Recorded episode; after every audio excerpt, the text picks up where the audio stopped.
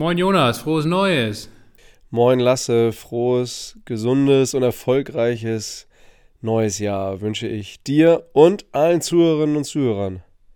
Ja, wunderbar. Ne? Wir begrüßen euch natürlich ganz herzlich hier an den Geräten zu Hause. Alle haben jetzt schon in fleißiger Vorfreude gewartet auf den großen Jahresausblick von Promille Prozente. Wir haben natürlich wie immer verspätet geliefert. Ähm, das haben wir uns mittlerweile auch schon verdient, diesen Ruf hier, diesen schlechten Ruf, muss man ja sagen. Das ist der erste Vorsatz, Jonas, würde ich sagen, ähm, für 2022 pünktlich auch mal einen Podcast veröffentlichen. ja, gibt es nichts hinzuzufügen. Gut, wir hatten natürlich wieder gute und triftige Gründe, warum wir es nicht geschafft haben, aber nichtsdestotrotz leicht verspätet, zwei Tage verspätet, drei Tage verspätet, kommt jetzt der große Jahresausblick. Und ja, Jonas, vielleicht mal erstmal an dich die Frage, wie bist du überhaupt reingekommen hier? Wir haben ja nicht zusammen gefeiert, leider, muss man ja festhalten. Ne? Ja, du hast dich ja in die beschauliche und schöne Provinz zurückgezogen. Und zwar ins Wendland. Das war sicherlich nett. Und ich habe ja, hier mit Freunden in Oje. Überschaubarem Rahmen gefeiert. Das ist jetzt hier nicht der Kater, der mir hier noch nachhängt, sondern das ist tatsächlich eine intensive Erkältung, die mir seit dem 12. Dezember in den, äh, in den Gliedern steckt. Und morgen beginne ich auch eine sechstägige Antibiotikakur, damit diese Na Nasennebenhöhlenentzündung, ich bitte auch das ganze nasale Ge Gespräche hier in dieser Folge von meiner Seite zu entschuldigen. Morgen wird das mit Antibiotika attackiert. Heute habe ich zum Glück ohne Antibiotika noch die Chance, Whisky zu trinken. Lasse einen besonders starken, besonders rauchigen Whisky, natürlich in Fassstärke. Und zwar diesmal von der Insel Isla, wieder ein Kilhoman, äh, 57 Prozent. Das ist genau das Richtige, das ist das Einzige, was ich jetzt brauche. Morgen früh geht es mit Antibiotika los. Sechs Tage, danach bin ich wieder gesund. Und ähm, ja, war mit Freunden hier. Eine schöne Runde. Wir haben alle äh, gekocht. Jeder hat ähm, in seiner eigenen Küche was, was zusammengebrutzelt, gebacken, äh, geschlagen, geknetet und dann ähm, auf eine Tafel hier bei uns in Schöneberg zusammengebracht, haben super lecker gespeist, gute Musik gehört, gute Gespräche, das ein oder andere witzige Gesellschaftsspiel, Geistesblitz heißt es, kann ich sehr empfehlen. Jungle Jam haben wir gezockt, auch sehr gut. Alle Finger und Fingernägel sind heil geblieben. Ähm, der eine oder die eine oder andere wird es kennen, Jungle Jam. Nicht ganz ungefährlich. Lasse, du kennst es, glaube ich, auch, oder? Nee, ich kenne es nicht. Ah, fantastisches Spiel. Reaktionsspiel. Ja, ja, doch. Wenn ich einen guten Tag habe, ne, dann, dann kann ich da vielleicht auch ganz vorne mit dabei sein. Hand-Auge-Koordination. Lasse, was hast du denn im Glas? Ich habe einen ganz äh, wunderbaren Glen Murray bei mir im Glas hier ähm, von der Scotch Malt Whisky Society mal wieder. Ähm, A Scribble's Dream, also das, der Traum des Eichhörnchens heißt der Whisky. Ähm, auch ein, aus einem New Oak Pantheon. Also einem großen spanischen Weinfass, glaube ich, ne? wenn ich das richtig weiß. Ähm, auf jeden Fall sehr, sehr lecker, sehr fruchtig. Und ähm, für alle, die es ein bisschen genauer wissen wollen, wir haben jetzt ja bei unserem Discord Kanal oder Server auch einen Channel, ähm, der heißt Whisky. Und da posten wir einfach für jede Folge den Link zur, zum Whisky, den wir hier in dieser Folge trinken. Also den Whisky Base Link. Denn Whisky Base ist so die größte Datenbank zum Thema Whisky. Da ist, glaube ich, jede Flasche verlinkt, die es irgendwie auf der Welt gibt oder jemals abgefüllt wurde. Und da hauen wir euch einfach mal den Link rein für diejenigen, die das interessiert, können sich das dann angucken und vielleicht sogar die eine oder andere Flasche kann man ja sogar noch kaufen. Ja, auf jeden Fall. Wir, wir trinken jetzt ja hier nicht nur ähm, fast ausgestorbene oder ausgesoffene Raritäten. Ähm, ja, dann nutzt das auf jeden Fall und, und, und gönnt euch da den ein oder anderen Tropfen für die hauseigene Whisky-Bar oder das hauseigene Whisky-Schränkchen. Lasse, womit wollen wir denn jetzt eigentlich loslegen? Ähm, ja, wir haben natürlich ein vollgepacktes Programm. Zinspolitik ist dabei, Krypto ist dabei, ähm, Cleantech ist dabei, China, USA ist dabei.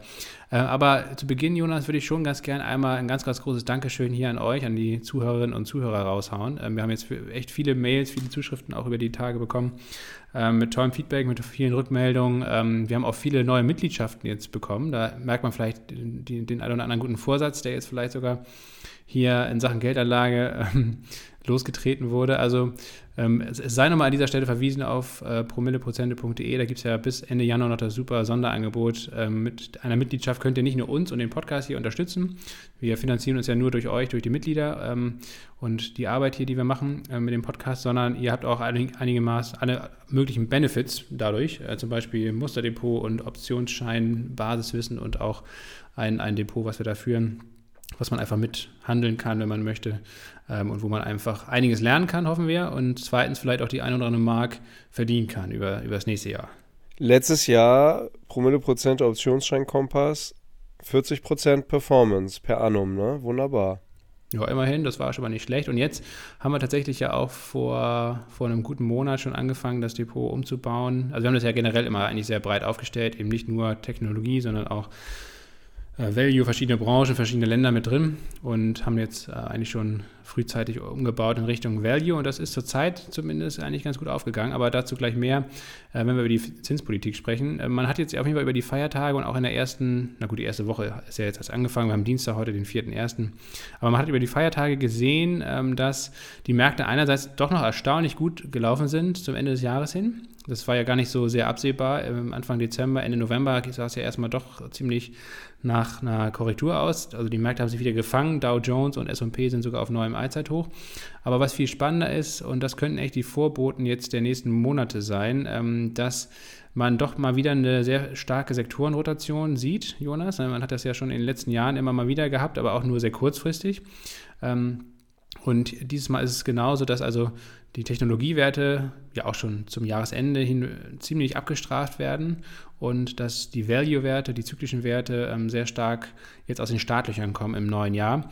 Und das kommt oder das leitet uns, glaube ich, auch zu dem Thema, was also aus meiner Perspektive auf jeden Fall das wichtigste Thema für 2022 ist, nämlich die Notenbankpolitik, die Zinspolitik, primär der amerikanischen Notenbank, aber auch viele andere Notenbanken auf der Welt. Teilst du diese Einschätzung, dass die Zinspolitik das beherrschende Thema für 2022 sein wird? Ja, ich bin mir auch jetzt schon sicher, dass uns das äh, allen, sowohl hier den hier Zuhörenden als auch uns, aus den Ohren ähm, äh, herauskommen wird, spätestens im, allerspätestens im dritten Quartal wird uns das so gehen. Ich, ich teile das tatsächlich, diese, diese Einschätzung, ja. Vielleicht gucken wir nochmal kurz ein bisschen zurück ähm, nämlich auf die letzte Zinsentscheidung ähm, der amerikanischen Notenbank. Die war im Dezember. Und ähm, es war schon so absehbar, dass ähm, das sogenannte Tapering, also die, die Rücknahme der Anleihekäufe, damit, darüber hatten wir ja auch schon öfter mal gesprochen hier im Podcast, dass die ähm, auf jeden Fall beschleunigt zurückgenommen werden. Also der ursprüngliche Fahrplan sah vor, dass dieses Anleihekaufprogramm in Höhe von 120 Milliarden Dollar monatlich, also in dieser Höhe hat die amerikanische Notenbank bis Anfang November Anleihe, Staatsanleihen gekauft. Und dieses Programm sollte ursprünglich bis Juni 2022 zurückgefahren werden. Und jetzt kam halt Anfang Dezember raus. Und das war tatsächlich auch vom Markt erwartet worden. Deswegen ging es ja auch im Vorfeld schon bergab, ähm, dass dieses Programm deutlich beschleunigt wird oder also die Rücknahme des Programms beschleunigt wird und schon im März 2022, das heißt also jetzt schon in drei Monaten, Ende des ersten Quartals, abgeschlossen sein wird. Das heißt also zu diesem Zeitpunkt Ende des ersten Quartals wird die amerikanische Notenbank keine Anleihekäufe mehr machen. Ähm, was allerdings nicht so richtig erwartet wurde oder zumindest nicht in dem Ausmaß war die Ankündigung, dass es ganze drei Zinserhöhungen in 2022 geben soll ähm, für, für den amerikanischen Währungsraum äh, und 2023 nochmal drei Zinserhöhungen und 2024 zwei Zinserhöhungen. Und das war tatsächlich ein sehr ambitionierter Fahrplan, den die Fed da verkündet hat, Jonas. Ne? Genau, und das nicht ganz Unbekannte, zumindest äh, wenn man Bahnreisende ist, ist ja, dass Fahrpläne sich durchaus ändern können und dass Fahrpläne auch durchaus regelmäßig mal nicht eingehalten werden. Und deswegen ist ja auch, glaube ich, auch deine Einschätzung, jedenfalls ist es meine, dass, ähm, dass, dass wir diese Zinserhöhung, ähm, so wie sie jetzt in der Roadmap dargelegt wurden, ähm, in der Form, denke ich, nicht äh, kommen werden. Also ich, ich würde mal sagen, dass wir sehen in, in, in, diesem Jahr zwei Zinserhöhungen und ganz ehrlich, was dann 2023 und schon gar 2024 ist, damit brauchen wir uns jetzt hier in diesem Jahresausblick für 2022 ohnehin nicht beschäftigen. Ich, das, das weiß natürlich die FED auch. Und die FED weiß auch, dass sie unterjährig natürlich sich ähm, teilweise schnell anpassen muss. Aber es geht ja darum, die Märkte in, den Märkten insoweit eine, eine, einen grundsätzlichen äh, zinspolitischen Ordnungsrahmen und ähm, eine, eine, ja, eine Aussicht zu geben. Und deswegen greifen die, greifen die ja auch so weit vor. Ne? Also das hat den Markt durchaus jetzt so ein bisschen unter Druck gebracht, aber auch nicht dramatisch. Aber ähm, wenn jetzt eben dann diese drei Zinserhöhungen in diesem und im nächsten Jahr wirklich kommen sollten, dann wäre das eben auch keine große Überraschung, was auch gut ist, denn ja, Finanz- und Aktienmärkte hassen ja die Unsicherheit, lieben die Klarheit. Auch wenn es mal in der Klarheit, äh, wenn es Klarheit gibt, dann auch mal, auch mal ein paar Prozent runterrasseln kann, ist durchaus so. Aber allgemein das Umfeld für Aktien, für die Assetklasse, Aktien bleibt super positiv aus unserer Sicht und ja, also ich denke mal, wir sehen zwei Zinserhöhungen in, in diesem noch sehr jungen Jahr. Was könnte der Grund sein, deiner Meinung nach, dass die FED eben von ihrem bisherigen Fahrplan, nämlich drei Zinserhöhungen für das laufende Jahr, abrückt und nur zwei macht? Ja, das einerseits das Wachstum der amerikanischen Wirtschaft aus irgendwelchen Gründen äh, deutlich langsamer äh, ist, als, als die FED das äh, prognostiziert hat oder erwartet hat oder dass ähm, damit einher geht ja dann durchaus auch eine, eine, eine, Erhöhung der Arbeitslosigkeit um, ähm, um, um, um, um Prozentwerte, die die FED auch nicht haben möchte, die Politik äh, sicher auch nicht haben möchte. Das kann ähm, ein Grund sein. Ja, was denkst du? Habe ich, hab ich was Wichtiges außer Acht gelassen? Ich glaube, der Arbeitsmarkt ist zurzeit gar nicht so das Problem. Also äh, die, die Amerikaner haben eher das umgekehrte Problem, dass, ähm, dass sie eigentlich Vollbeschäftigung ansteuern und dass sie jetzt in den nächsten Jahren auch äh, verstärkt gut ausgebildete ältere Arbeitnehmerinnen und Arbeitnehmer aus dem Arbeitsmarkt ausscheiden. Das haben wir übrigens auch in Deutschland das Problem in Anführungsstrichen oder das Phänomen, dass der demografische Wandel jetzt also ordentlich zuschlägt. In Deutschland ist es eigentlich nur sogar noch viel stärker, weil die Amerikaner eine jüngere Bevölkerungsstruktur haben durch die doch sehr starke Zuwanderung auch.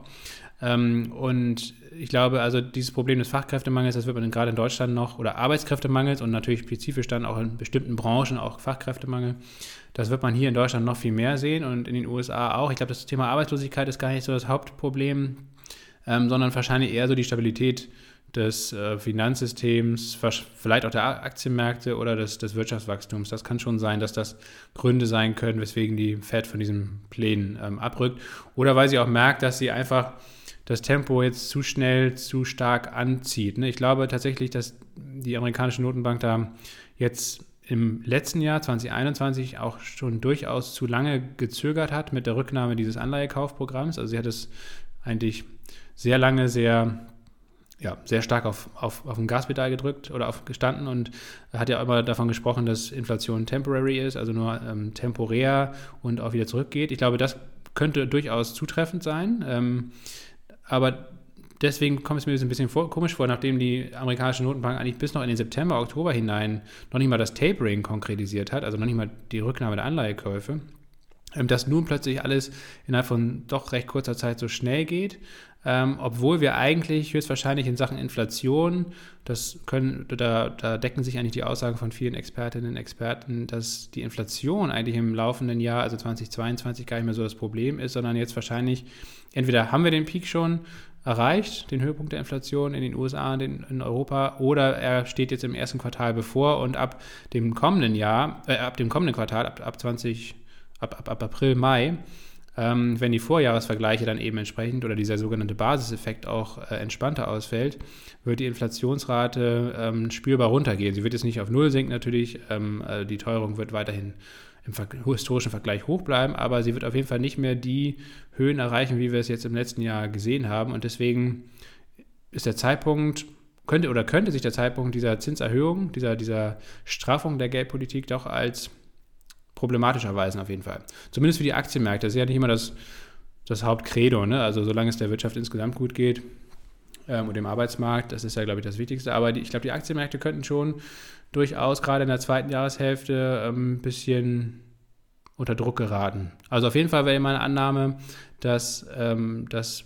die, die Indizes in diesem Jahr weitaus schwächer performen als im letzten Jahr oder in den letzten beiden Jahren und dass es vielleicht sogar mal wieder negative Vorzeichen geben könnte, wenn auch leichte äh, auf Jahressicht. Ja, könnt, ja, könnte durchaus sein. Ich glaube, negativ nicht, aber du hast ja auch gesagt, vielleicht. Ähm, genau, ich, ist halt weiter so, auch wenn jetzt die drei Zinserhöhungen kommen und in Europa wird es garantiert nicht drei Zinserhöhungen, ja, garantiert nee, nichts. Da gibt es ne? doch nicht mal eine. In, in Europa wird es, also würde ich sagen, ne, gibt es keine drei Zinserhöhungen. Ähm, doch, eine kann ich mir schon vorstellen, aber wie auch immer, die, die, die Asset-Klasse Aktien bleibt ja trotzdem für die meisten ähm, Normalbürgerinnen und Bürger alternativlos. Also selbst, selbst wenn es in Europa zu extrem unwahrscheinlichen drei oder sogar fast unmöglichen vier Zinserhöhungen äh, käme, wäre das ja immer noch ein Zinsbereich, in dem ja das Sparbuch, ich glaube, viele wissen noch nicht mal mehr, wie man das buchstabiert, ähm, oder, oder, oder das Tagesgeldkonto oder ein Geldmarktfonds ähm, interessantes Wort werden jetzt viele denken, was ist das? Noch nie gehört von einem Geldmarktfonds. Ähm, brauchen wir auch nicht drauf eingehen, wollen wir eh nicht drin investieren. Ähm, all diese Geschichten werden ja trotzdem, selbst bei drei oder vier Zinserhöhungen, werden ja, werden ja, werden ja für, für, für, wir machen ja den Podcast hier für Menschen wie du und mich, äh, Lasse. Äh, für, und für diese Menschen wie uns ist es ja, ist, bleibt die Assetklasse Aktien im Grunde alternativlos, ne?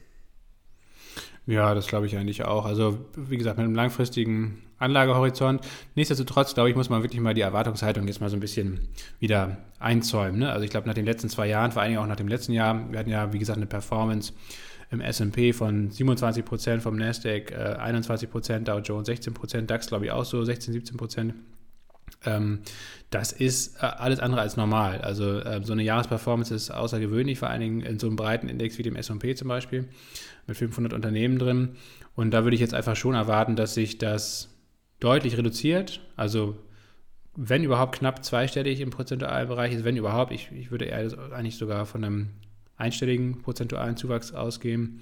Und ich würde auch davon ausgehen, dass, und das hat man jetzt ja auch schon echt ein Stück weit gesehen, da muss man mal gucken, wie viel davon schon eingepreist ist, aber auch, dass diese ähm, Wachstumstitel, die Technologiewerte, eben ähm, auch durchaus noch Potenzial und Luft nach unten haben, weil die Bewertungen einfach recht hoch sind und die in einem solchen Umfeld, wo die Geldpolitik sich verändert, selbst wenn es nur um, ähm, um so marginale Prozentsätze im Zinsbereich ähm, sind, aber das ist eben allein psychologisch macht das schon einen Unterschied, wenn es plötzlich nach jahrelangen ähm, Nullzinsrunden und, und oder, oder teilweise Negativzins, ähm, wenn es dann plötzlich wieder Zinsen gibt und seien sie auch noch so klein, dann hat das schon auch einen psychologischen Effekt, glaube ich, und das wird vor allen Dingen ähm, die Bewertungen einiger Unternehmen wieder in den Blick rücken.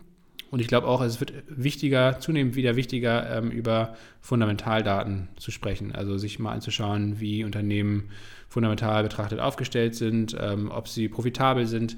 Und ähm, ein gut, gutes Stück dieser Neubewertung hat, glaube ich, auch schon stattgefunden. Ne? Allein jetzt im letzten Quartal, wenn man sich anschaut, ähm, wie so diese ganzen gehypten Wachstumswerte, die auch auf lange Sicht noch gar nicht profitabel sind, ähm, wie die unter die Räder gekommen sind, oder im Gesamtjahr 2021, ne, wenn man sich ja nur den ARC Innovation ETF von Cathy Wood anguckt, ähm, der ja wirklich echt schlecht performt hat und ohne Tesla wahrscheinlich noch viel schlechter performt hätte.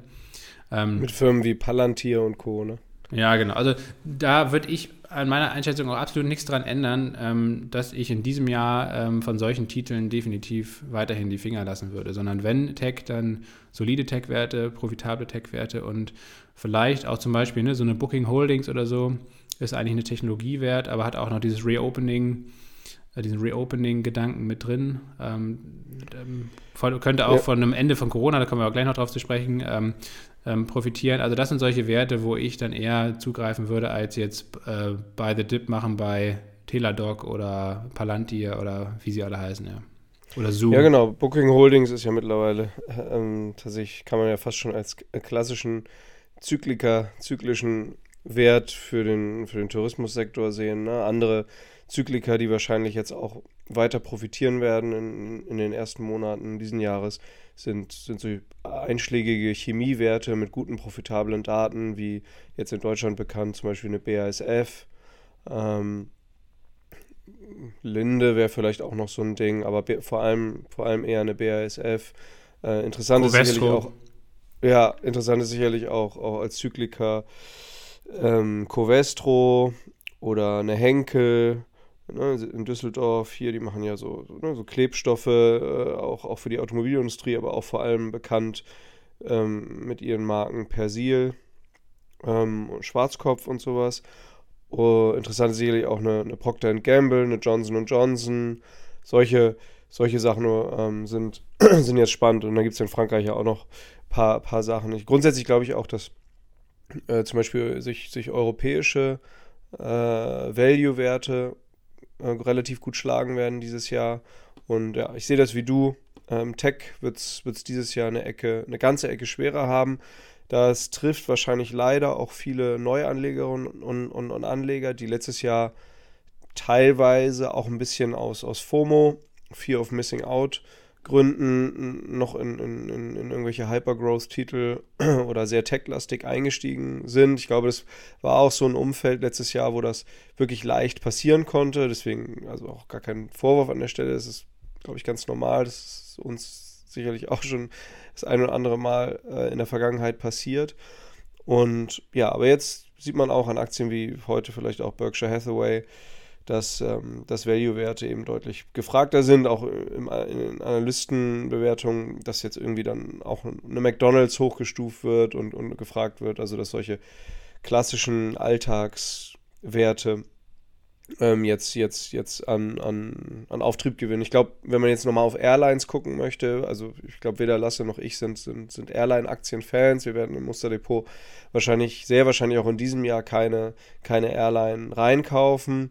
Aber wenn ihr jetzt unbedingt eine Airline haben wollt, dann würde ich es so sehen, keine Anlageberatung, aber ähm, dass ihr, ihr, dann in dem Fall schauen solltet, dass ihr Airlines kauft, die, ähm, die nicht auf äh, nicht maßgeblich von Langstreckenreisen abhängig sind, sondern eher, eher so Mittel, Mittelstrecke äh, fliegen. Ich glaube, das Langstreckending aufgrund von Covid wird auch in diesem Jahr noch, noch viele Monate ähm, äh, äh, weit hinter den Vorjahren ähm, abfallen. Ja, glaube ich auch. In, Deutschland, in Europa wäre es sicherlich Ryanair und in, in den USA. Generell amerikanische Airline-Aktien sind, glaube ich, deutlich attraktiver als ähm, europäische, weil sie einfach einen viel, viel größeren Binnenmarkt haben und die Amerikaner ja auch mehr fliegen. Aber so eine Southwest zum Beispiel ist eigentlich ein sehr solider Wert. Ähm, und ja, aber ich, ich halte es genau. Alaska auch, Airlines. Ich, ich kaufe auch keine Airlines. Wir haben tatsächlich beim Musterdepot Optionsschein, da haben wir tatsächlich äh, einen Optionsschein auf die Lufthansa, der aber, das ist ein ja, recht kurzfristiger Trade, der auch jetzt ja schon wunderbar losgelaufen ist. Ähm, aber ein Investment in Airlines und schon gar nicht in die Lufthansa, da würde ich auf jeden Fall von Abstand halten. Genauso wie von, von einem Investment in TUI. Also TUI wäre allenfalls vielleicht, wie gesagt, jetzt ein kurzfristiger Trade für die nächsten Wochen, weil ich glaube schon, dass dieser Reopening, Reopening Trade, das heißt also Reise, Tourismusaktien, ähm, im letzten Jahr, im ersten Quartal sehr gut geklappt hat und in diesem Jahr, glaube ich, auch ganz gut klappen könnte. Natürlich immer ohne Gewehr und ähm, vorausgesetzt, dass die Omikron-Variante sich wirklich jetzt so harmlos verhält, wie jetzt äh, allgemein vermutet wird. Das kann natürlich auch immer jeweils anders kommen, aber zurzeit sieht es auf jeden Fall danach aus. Generell kann man, glaube ich, echt schon, ähm, ja, hat sich jetzt schon ein bisschen gezeigt, haben wir eben auch schon gesprochen, ganz am Anfang der Folge, dass, dass die Value- und zyklischen Werte, dass die jetzt auf jeden Fall gut aus den Startlöchern gekommen sind und ähm, da viele dabei sind, die auch starke Dividendenzahlen, äh, Zahler sind, ist es generell eigentlich meistens ratsam, die eben in der Dividendensaison, das heißt also von Anfang des Jahres bis ungefähr April, Mai ähm, zu halten. Also möglichst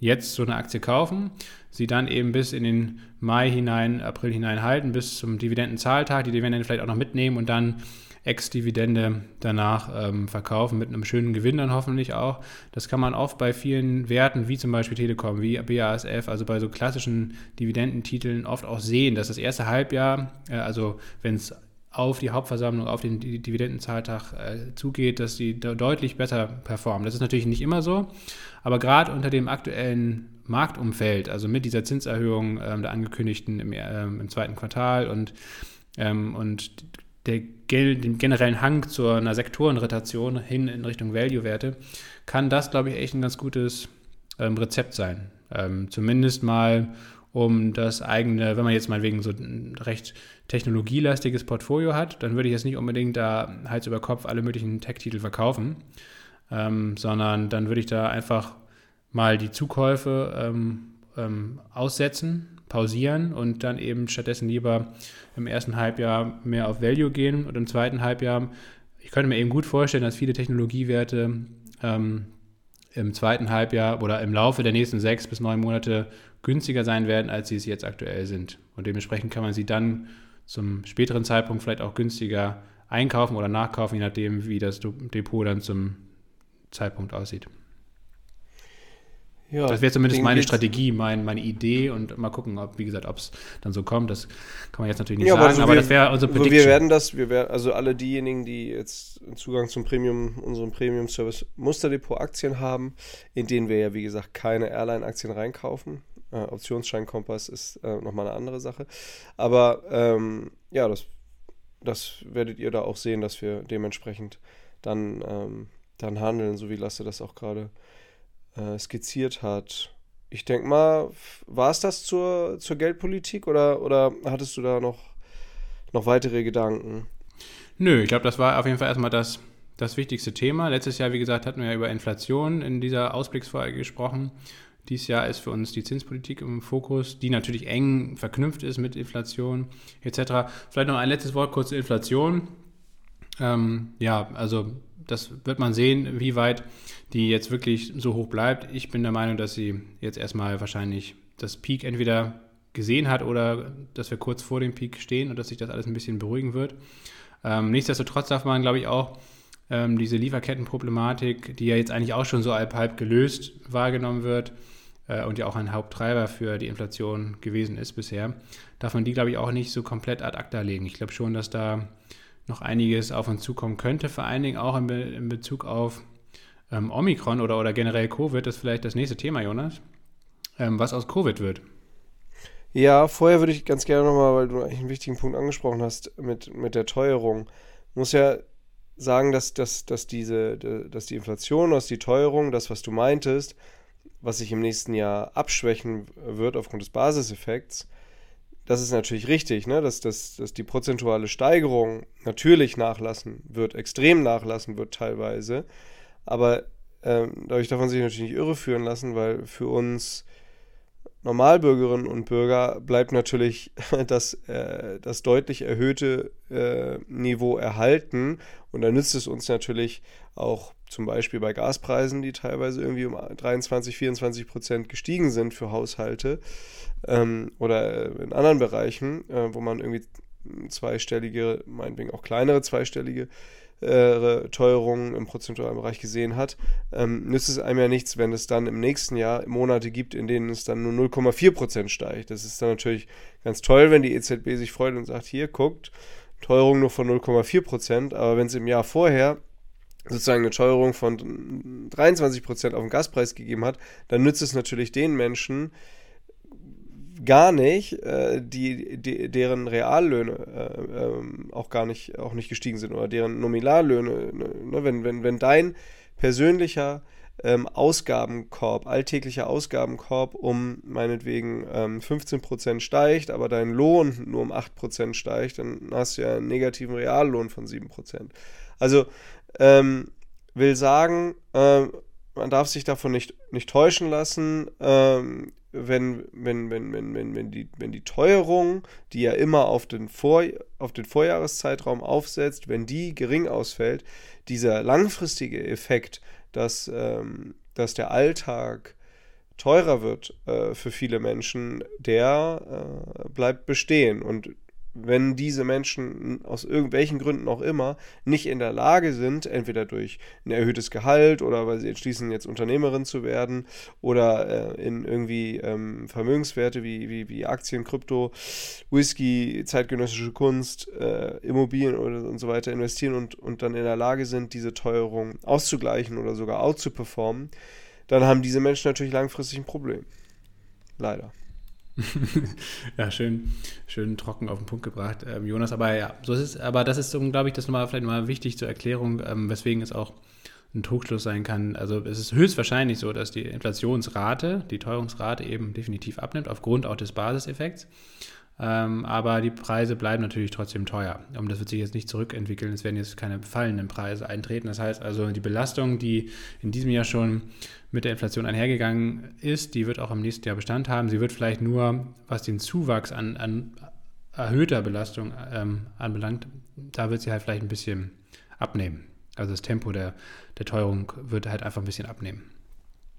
Ja, und, und die Leute fragen ja auch immer, ähm, also die Menschen, die hier zuhören, ähm, die haben äh, nicht selten so wie wir beide zumindest, Lasse auch, aber ne, die Menschen, die hier zuhören, die haben durchaus nicht selten das Privileg, weitestgehend behütet und ähm, weitestgehend finanziell abgesichert bis teilweise sogar wohlhabend aufgewachsen zu sein und haben auch das Privileg, vermutlich, ist jetzt eine These, ne, aber unsere Zuhörerinnen und Zuhörer vermutlich ein relativ hohes Bildungsniveau und ähm, deswegen an die Adresse dieser Zielhörerschaft jetzt gerichtet, ist ja mit der beste Hedge gegen Inflation, weil wir ja immer, immer gefragt, so was ist denn der beste Hedge gegen Inflation, ist ja letztlich ähm, die eigene äh, fortlaufende Weiterbildung. Das, ne, das hatten wir in der letzten Folge schon das neugierig bleiben, zu schauen, Mensch, ähm, was sind so Bereiche, die, die, die mich interessieren, im besten Fall, die mich begeistern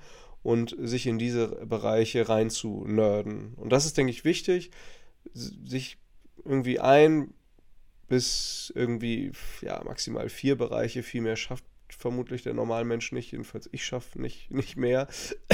ich schaffe, glaube ich, zwei Bereiche, ähm, sich, sich einigermaßen vernünftig rein zu nerden und dort fortzubilden, sich am besten immer wieder zu begeistern. Das ist, denke ich, der allerbeste Hedge gegen Inflation und der zweitbeste Hedge gegen Inflation ähm, sind dann, denke ich, Aktien und, und, und Kryptos und Whisky und zeitgenössische Kunst, aber da kenne ich mich überhaupt nicht mit aus.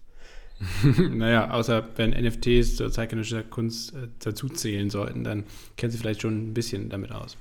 Ganz bisschen, ganz bisschen. Kommen wir gleich zu NFTs und zu Krypto. Ähm, Nein. Mal kurz, vielleicht noch kurz äh, vorher zu Covid, ähm, Omikron, ähm, damit wir das auch abgefrühstückt haben. Aber das ist, glaube ich, ja, ein weniger wichtiges Thema, aber trotzdem natürlich nach wie vor ein wichtiges Thema, je nachdem, das weiß niemand von uns, was jetzt alles noch so passieren wird. Ähm, die gängige Meinung, die jetzt aktuell ja Bestand hat, ist, dass das Omikron ähm, also eine zwar eine neue Variante ist, die extrem virulent ist. Ähm, es wird also jetzt auch in Kürze, auch wahrscheinlich hier in Deutschland, zu einer Explosion von Infektionen führen, auch bei geimpften Personen, aber ähm, die Krankenhauseinweisungen werden signifikant zurückgehen. Einerseits, weil diese Variante sehr viel weniger gefährlich ist. Das heißt also, die breitet sich primär im Mund, im Rachen, äh, in den Bronchien aus äh, und weniger in der Lunge. Das heißt also, sie führt zu weniger schweren Krankheitsverläufen. Und sie trifft natürlich auch hier in Deutschland und auch in vielen westlichen Ländern auf eine sehr stark durchgeimpfte Bevölkerung und auch in anderen Ländern Brasilien, Südafrika etc. sind, glaube ich, ganz gute Beispiele. Ähm, zwar auf weniger geimpfte Personen, aber zumindest auf Personen, die die Krankheit schon mal hatten und auch eine härtere Version der Krankheit. Und dementsprechend, das zeigen zumindest ja die Zahlen aus Südafrika, ähm, dass äh, eben nicht eine erneute Überlastung des, des Gesundheitssystems droht und dass ähm, vor allen Dingen die Kurve, so rapide sie zwar ansteigt, ähm, so rapide sie aber dann auch direkt wieder in sich zusammenfällt. Und das kann man auch schon in Großbritannien ähm, sehen. Mal schauen, wie es dann jetzt bei uns laufen wird. Und viele Expertinnen und Experten gehen eben davon aus, auch Drosten zum Beispiel und so weiter, dass das vielleicht der Anfang vom Ende der Pandemie sein könnte, dass also ähm, wir natürlich auch in Zukunft weiter immer neue Virusvarianten sehen, dass diese aber ähm, ähm, tendenziell immer weniger gefährlich sind und zudem auf eine Bevölkerung stoßen, die einen Immunschutz hat. Ganz egal, ob durch Vorerkrankungen, äh, Covid-Vorerkrankung oder eben durch Impfung oder durch beides, oft ja auch. Und die Lage also sehr viel entspannter sein wird als jetzt noch vor äh, anderthalb Jahren, als die, die, dieses erste Ur-Coronavirus ähm, oder von der Variante Covid-19 äh, auf eine Bevölkerung getroffen ist, die überhaupt gar keinen Immunschutz ähm, dagegen hatte. Und von daher sind wir mal gespannt, ob uns Covid ja, erhalten bleibt es uns definitiv, aber inwieweit es uns eben auch noch tangiert. Und meine These wäre, Jonas, dass wir tatsächlich, also das sieht man ja auch schon tatsächlich äh, in diesen verschiedenen Varianten, ne, dass, die, dass die Börse zwar immer noch darauf reagiert, aber immer weniger. Also bei der allerersten Variante im März 2020 war noch der richtige Crash und dann wurde es halt ähm, bei der zweiten Variante, das war glaube ich im Herbst 2020, ging es auch nochmal richtig bergab, irgendwie um 15 Prozent oder so. Und dann bei der Delta-Variante im Frühjahr ähm, äh, war es schon deutlich weniger und jetzt bei der Omikron-Variante war es auch nochmal ein kurzes turbulentes äh, ja, Wochengeschehen. Ich glaube, das war eine, ungefähr eine Woche oder so, die das angehalten hat. Und dann ähm, ging es halt auch schon wieder bergauf. Und äh, von daher, ich glaube, die Finanzmärkte tangiert das nicht mehr sonderlich. Allerdings, ich glaube, die Risiken liegen gar nicht so sehr mehr jetzt in Zukunft ähm, in den Krankenhauseinweisungen zum Beispiel, sondern ähm, ich glaube eher in Ländern, zum Beispiel gerade in Südostasien oder Asien, ähm, die eben noch nicht so gut durchgeimpft sind und wobei die aber super relevant für globale Lieferketten ähm, sind. Und äh, da dieses Virus ja zumindest sehr virulent ist, kann es eben durch Quarantäne zum Beispiel auch zu massiven Arbeitsausfällen kommen. Und das ist ja, glaube ich, auch hier bei uns im Westen das, das große Risiko. Weniger die Krankenhauseinweisung, sondern vielmehr die Tatsache, dass eben durch Quarantäne zum Beispiel plötzlich 20, 30 Prozent der Belegschaft ausfallen können auf einen Schlag und man dann bestimmte Infrastrukturen gar nicht mehr aufrechterhalten kann. Und ähm, das wiederum dann zu Lieferengpässen etc. führt. Und ähm, je nachdem, wie sich das jetzt in den nächsten Wochen entwickeln wird, wird man ja sehen, ähm, kann das durchaus, glaube ich, nochmal dazu führen, dass wir ein unvorhergesehenes ja, so eine Art Mini-Black Swan-Event haben werden. Zumindest etwas, das der Finanzmarkt bisher nicht so richtig eingepreist hat, weil zurzeit der, das ist ja auch so absurd, Jonas, eigentlich diese, diese, diese, ja, diese Kurzsichtigkeit auch des Finanzmarktes. Einerseits bei Omikron, ne, dann innerhalb von ein paar Tagen alle völlig hysterisch, verkaufen ihre Aktien, zwei Wochen später alle schon wieder, ach, Omikron, scheißegal, ist total harmlos, buy the dip, bla bla bla. Ähm, also mal gucken, ob man, ob der eine oder die andere da nochmal auf dem falschen Fuß erwischt wird. Mal schauen. Ja, also dazu kann man eigentlich nur festhalten, wenn ihr hoffentlich, ähm, wenn ihr diesem Podcast vielleicht schon eine Weile folgt, dann befolgt ihr hoffentlich auch ähm, der grundsätzlichen Ansage ähm, relativ breit gestreut und langfristig und ähm, ähm, Buy and Hold mäßig zu kaufen und wenn das passiert mit so einem Mini-Black Swan-Event, Lasse, was auf jeden Fall äh, in diesem Jahr ähm, nicht unwahrscheinlich ist, dann einfach wie immer bei The Dip, aber halt die soliden Werte. Und ähm, ich glaube auch, dass in, in, diesem, in diesem Jahr ähm, 2022, also am 1. Februar beginnt ja, äh, wird ja das chinesische Neujahr begangen in diesem Jahr. Ja, da treten wir in das Jahr des Tigers ein. Das wird äh, ein Jahr der soliden oder der solideren Value-Werte. Das denken wir hier bei Prozente auch. Also es wird ein spannendes Jahr. Ne? Also wie gesagt, ähm, jetzt kleine astrologische Randnotiz. Chinesisches Neujahr am äh, 1. Februar wird das begangen und wir treten ein in das Jahr des Tigers. Wir verlassen das Jahr des Hasen, treten ein in das Jahr des Tigers mit dem Element Wasser. Das Element Wasser, jetzt vorhin nochmal nachgelesen, steht für, steht für Fülle, für Fruchtbarkeit. Mal schauen, ob wir in ein Jahr der Fülle eintreten. Auf jeden Fall der Tiger. Äh, Habe jetzt auch gelesen, dass, der, dass, dass alle Tigerinnen und Tiger, die tagsüber geboren werden, äh, die Tiger schlafen tendenziell tagsüber, ruhen sich aus ne, für die Nacht. Ähm, die, die taggeborenen Tigerinnen und Tiger, die haben eher einen tendenziell ein entspannteres Leben und die äh, Tigerinnen und Tiger, die dann nachts geboren werden, die müssen ein bisschen mehr ackern, die müssen auf der Jagd sein, was ja nicht auch nur negativ sein muss. Die Jagd, ähm, die Arbeit kann im besten Fall ja auch sehr viel Spaß machen, wenn sie von Erfolg gekrönt ist. Ähm, ist sicherlich auch ein Punkt. Ne? Irgendwann müssen mal die Erfolge kommen, sonst verhungert der Tiger. Ja, das als astrologische Randnotiz. Wir wissen auch nicht genau, was das für die Aktienmärkte bedeutet, aber lasst es stimmt schon. Ähm, ähm, ist es äh, immer wieder interessant zu sehen, was für kurzfristige Kapriolen die Aktienmärkte, die Finanzmärkte im Allgemeinen schlagen. Ich denke, wir können ganz ruhig bleiben und äh, hoddeln bzw. Buy and Hold machen. Weiterhin. Ja. Auf der anderen Seite finde ich es aber auch irgendwie interessant, wie rational oft dann so Finanzmärkte dann doch irgendwie ein Stück weit funktionieren. Sie haben sicherlich auch sehr, sehr viele Irrationalitäten, keine Frage. Ähm, und viele Exzesse. Ähm, aber nichtsdestotrotz, also sowas zum Beispiel wie ähm, diese weniger starke Gefährlichkeit von Omikron, wenn sich das jetzt wirklich bewahrheiten sollte, ne, dann ähm, hat, haben das die Finanzmärkte letztendlich schon drei, vier Wochen, also Anfang Dezember eigentlich, ähm, drei, vier Wochen jetzt, bevor es in groß in den Medien dann auch wirklich breit in Erscheinung getreten ist, ähm, aufgenommen und äh, auch irgendwie ja, eingebaut oder eingepreist.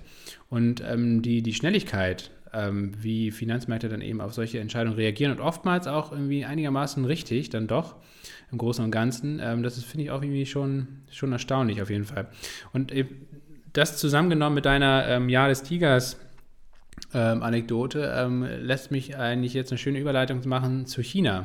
Denn China hat natürlich auch, da möchte ich nämlich auch nochmal gerne so ein, so ein Covid-relevantes Thema ansprechen eigentlich. China hat China jetzt im Arsch. Jahr, Ja, ähm, also zumindest die chinesischen Aktienmärkte haben jetzt im letzten Jahr ähm, sehr, sehr st st stark underperformed, auf jeden Fall. Sowohl der Hang Seng Index in, in Hongkong als auch der Shanghai Composite ähm, und also die chinesische Festlandsbörse ähm, ist nicht gut gelaufen. Auch das chinesische Wirtschaftswachstum war sehr schwach. Und ich habe einen sehr, sehr interessanten Beitrag ähm, im Auslandsjournal, im ZDF, ZDF Auslandsjournal im Mitte Dezember gesehen. Den wollen wir euch auch unbedingt in den Shownotes verlinken. Übrigens, Einige haben gefragt, wie man auf die Shownotes kommt. Also ganz egal, welchen Podcast-Player ihr nutzt, ähm, wenn ihr auf die Folge klickt, dann macht sich normalerweise so ein kleines Fenster auf mit einem kleinen Text und mit Minutenangaben, wo ihr dann eben auch zu einzelnen Themen innerhalb der Folge einfach skippen könnt, klicken könnt ähm, und vor- und zurückspulen könnt direkt. Äh, und ihr findet auch jede Menge Links, die wir euch dann zu der jeweiligen Folge da reinposten. Also müsst ihr einfach mal ausprobieren. Das funktioniert sowohl bei Apple als auch bei Spotify und so weiter. Ähm, das sind die Shownotes, die viel zitierten hier. Ähm, also, Auslandsjournal, ich glaube vom 14. 15. Dezember, ist ja mal Mittwochs, hauen wir euch in die Shownotes. Und da war ein super interessanter Beitrag über China und die, diese sogenannte Zero-Covid-Strategie. Ne? Also, die, die, Chinesen haben ja ähm, eine Strategie, die, die letztendlich eine komplette Abriegelung des gesamten Landes äh, vollzieht. Und ja, China ist ja kein kleines Land. Äh, und das hat da das ganz schön beschrieben oder auch anschaulich gezeigt, was das für krass negative, also natürlich menschlich, gesellschaftlich negative Auswirkungen hat. Also anhand von zum Beispiel von so einem Paar, das, äh, wo der, der, Mann, glaube ich, in Hongkong lebt und die Frau in Shenzhen. Das ist quasi die Nachbarstadt äh, von Hongkong auf chinesischem Festland. Äh, und vor Covid sind da jeden Tag hunderttausende Leute hin und her gependelt zwischen Shenzhen und Hongkong. Ähm, Shenzhen habe ich jetzt wahrscheinlich falsch ausgesprochen, äh, Jonas, aber dafür bist du dann gleich zuständig, das zu korrigieren. Äh, und seit Covid, also seit März 2020, ist die Grenze zwischen Hongkong und Shenzhen abgeriegelt. Das heißt, da kommt niemand hin und her. Also äh, da sind letztendlich eine, eine Metropolregion ähm, mit, ich weiß nicht, insgesamt 40, 50 Millionen Menschen die zusammengeschmolzen war äh, und auch wirtschaftlich natürlich engstens verwoben war und ja, durch Familienbünde etc., wurde einfach komplett künstlich getrennt und ist bis heute voneinander getrennt. Nach anderthalb Jahren oder jetzt fast zwei Jahren Pandemie eigentlich. Äh, und ohne auch Aussicht auf, äh, auf eine Öffnung wieder. weil diese Abschottungsstrategie wird ja immer noch weiter fortgeschrieben. Und das zeigt eben, also wie gesagt, einerseits die menschlichen äh, Tragödien, die sich dadurch abspielen, aber vor allen Dingen auch die massiv äh, negativen Auswirkungen auf das chinesische Wirtschaftswachstum, auf die chinesische Wirtschaft, ähm, weil das natürlich im ganzen Land dazu führt, dass das Reisen, Tourismus etc. am Boden liegt, ähm, dass, ähm, glaube ich, auch ein gutes Stück weit von diesem schlechten oder im, im chinesischen Vergleich schlechten Wirtschaftswachstum eben auf diese Zero-Covid-Strategie zurückzuführen ist, glaube ich. Das ist auch massiv langfristig strategisch ein Problem werden könnte in Sachen Export zum Beispiel, ähm, ne, wenn, wenn weniger Chinesen ins Ausland reisen, nach Afrika etc., äh, um da ähm, die Expansion, die chinesische Expansion voranzutreiben, wie es jetzt in den letzten Jahren der Fall gewesen ist. All das, glaube ich, führt dazu, dass China sich immer mehr isoliert und, glaube ich, auch wirtschaftlich in Bedrängnis gerät, was wiederum dazu führen könnte, dass die KP, also die Kommunistische Partei, eben noch ja, noch autoritärer nach innen und letztendlich auch nach, aggressiver nach außen hin, Stichwort Taiwan zum Beispiel, agiert. Also das ist ein super, super interessanter Beitrag, wo ich auch echt nachgedacht habe und, na, und, und mir auch gar nicht mehr so sicher bin, ob, ob die, die Erzählung, die wir jetzt ja jahrelang im Westen gerade über China hatten, also China ist die große Weltmacht und äh, an China führt kein Weg mehr dran vorbei und wir im Westen sind mehr oder weniger hoffnungslos unterlegen. Ich bin mir nicht mehr so ganz so sicher, ob das noch wirklich so zeitgemäß. Ich glaube, China hat viel mehr Probleme, gerade im Inneren, als man gemeinhin denkt oder mitbekommt. Ja, in der, in der, in der Schärfe, in der das immer wieder formuliert wurde, ist das sicherlich nicht in Klammern mehr, Klammer zu, äh, korrekt. Das würde ich auch so genauso wie du sehen lassen. Ich meine, es verkauft sich natürlich auch besser, ne? wenn, wenn, wenn, wenn Blätter wie Fokus, Spiegel, Fatz, Bild, Zeit etc wenn die, wenn die titeln, ähm, der Drache ist, äh, ja gut, der Drache ist schon lange erwacht, ne? Wenn der Drache erwacht, dann erzittert die Welt. Aber ähm, Ne, also wenn, ne, wenn das so erzählt wird, dass, äh, dass hier so ein Wirtschaftskoloss, auch ein militärischer Koloss sich auf den Weg macht und expansiv diese Eisenstraße vorantritt, den afrikanischen Kontinent letztlich wirtschaftlich besetzt und so weiter, diese, das verkauft natürlich äh, auch, ne? Also das ist, ist ja auch gut für die Quote, wenn das so ähm, aggressiv und mit so viel Angst ähm, und so weiter äh, transportiert wird. Deswegen, das ist natürlich eine Sache. Ähm, und die andere Sache ist, glaube ich, auch wirklich, dass möglicherweise dann doch die chinesische Regierung, die KP, an der einen oder anderen Stelle auch überschätzt wurde und vielleicht auch wieder ähm, was möglicherweise auch gefehlt hat, aber da will ich jetzt hier die Journalie nicht, nicht wie in der letzten Folge äh, zu sehr ins Gebet nehmen, ähm, weil das wäre auch, auch nicht rechtens. Möglicherweise auch, weil es äh, vielleicht auch insofern in China an, an den klassischen Alltagsgeschichten fehlt, die möglicherweise auch hier dann nicht so von der Zuhörerschaft ähm, Beachtung finden würden. Nämlich ein Problem zum Beispiel in China ist, oder ich würde sagen, das ist ein Problem Chinas äh, oder der chinesischen KP langfristig, dass zum Beispiel Homosexualität ignoriert wird oder es wird gesagt, dass, dass es das nicht gibt. Also ne, die, die KP, die, die Formulierung der KP ist letztlich, in China gibt es keine Lesben und Schwule und Schwulen. So. Also das ist, ähm, also es wird auch so nicht öffentlich, äh, natürlich nicht, nicht ganz so scharf und direkt formuliert, wie, wie ich es jetzt sage, aber äh, das gibt es von Seiten der Kommunistischen Partei nicht. Also ähm, die gute Nachricht daran ist, diese Menschen werden nicht aktiv verfolgt. Die sehr schlechte und tragische Nachricht ist, dass die letztlich von, der, von Seiten der Regierung, von Seiten der Behörden, von Seiten der Gesetzgebung ignoriert werden. Und äh, wenn du ignoriert wirst, wirst du ja auch automatisch deutlich schlechter gestellt als ähm, in dem Fall äh, von der äh, KP die bevorzugte ähm, sexuelle Orientierung. Ne?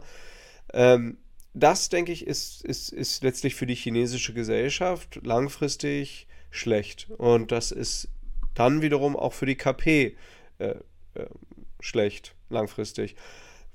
Für Länder wie Deutschland, und ähm, hier kommen wir dann auf einen Standortvorteil, für den, ähm, der für Deutschland aus meiner Sicht total zum Beispiel, äh, zum Beispiel für Deutschland total spricht, ist, dass ähm, hier, äh, du kannst dich ja hier ähm, als, als, als, als Schwuler, als Lesbe, als ähm, äh, bisexuell orientierter Mensch zum Glück ja in den meisten Regionen Deutschlands komplett ausleben. Ähm, du kannst, ähm, du kannst auch bei sehr vielen Arbeitgebern triffst du da auf vollstes Verständnis ähm, und so weiter.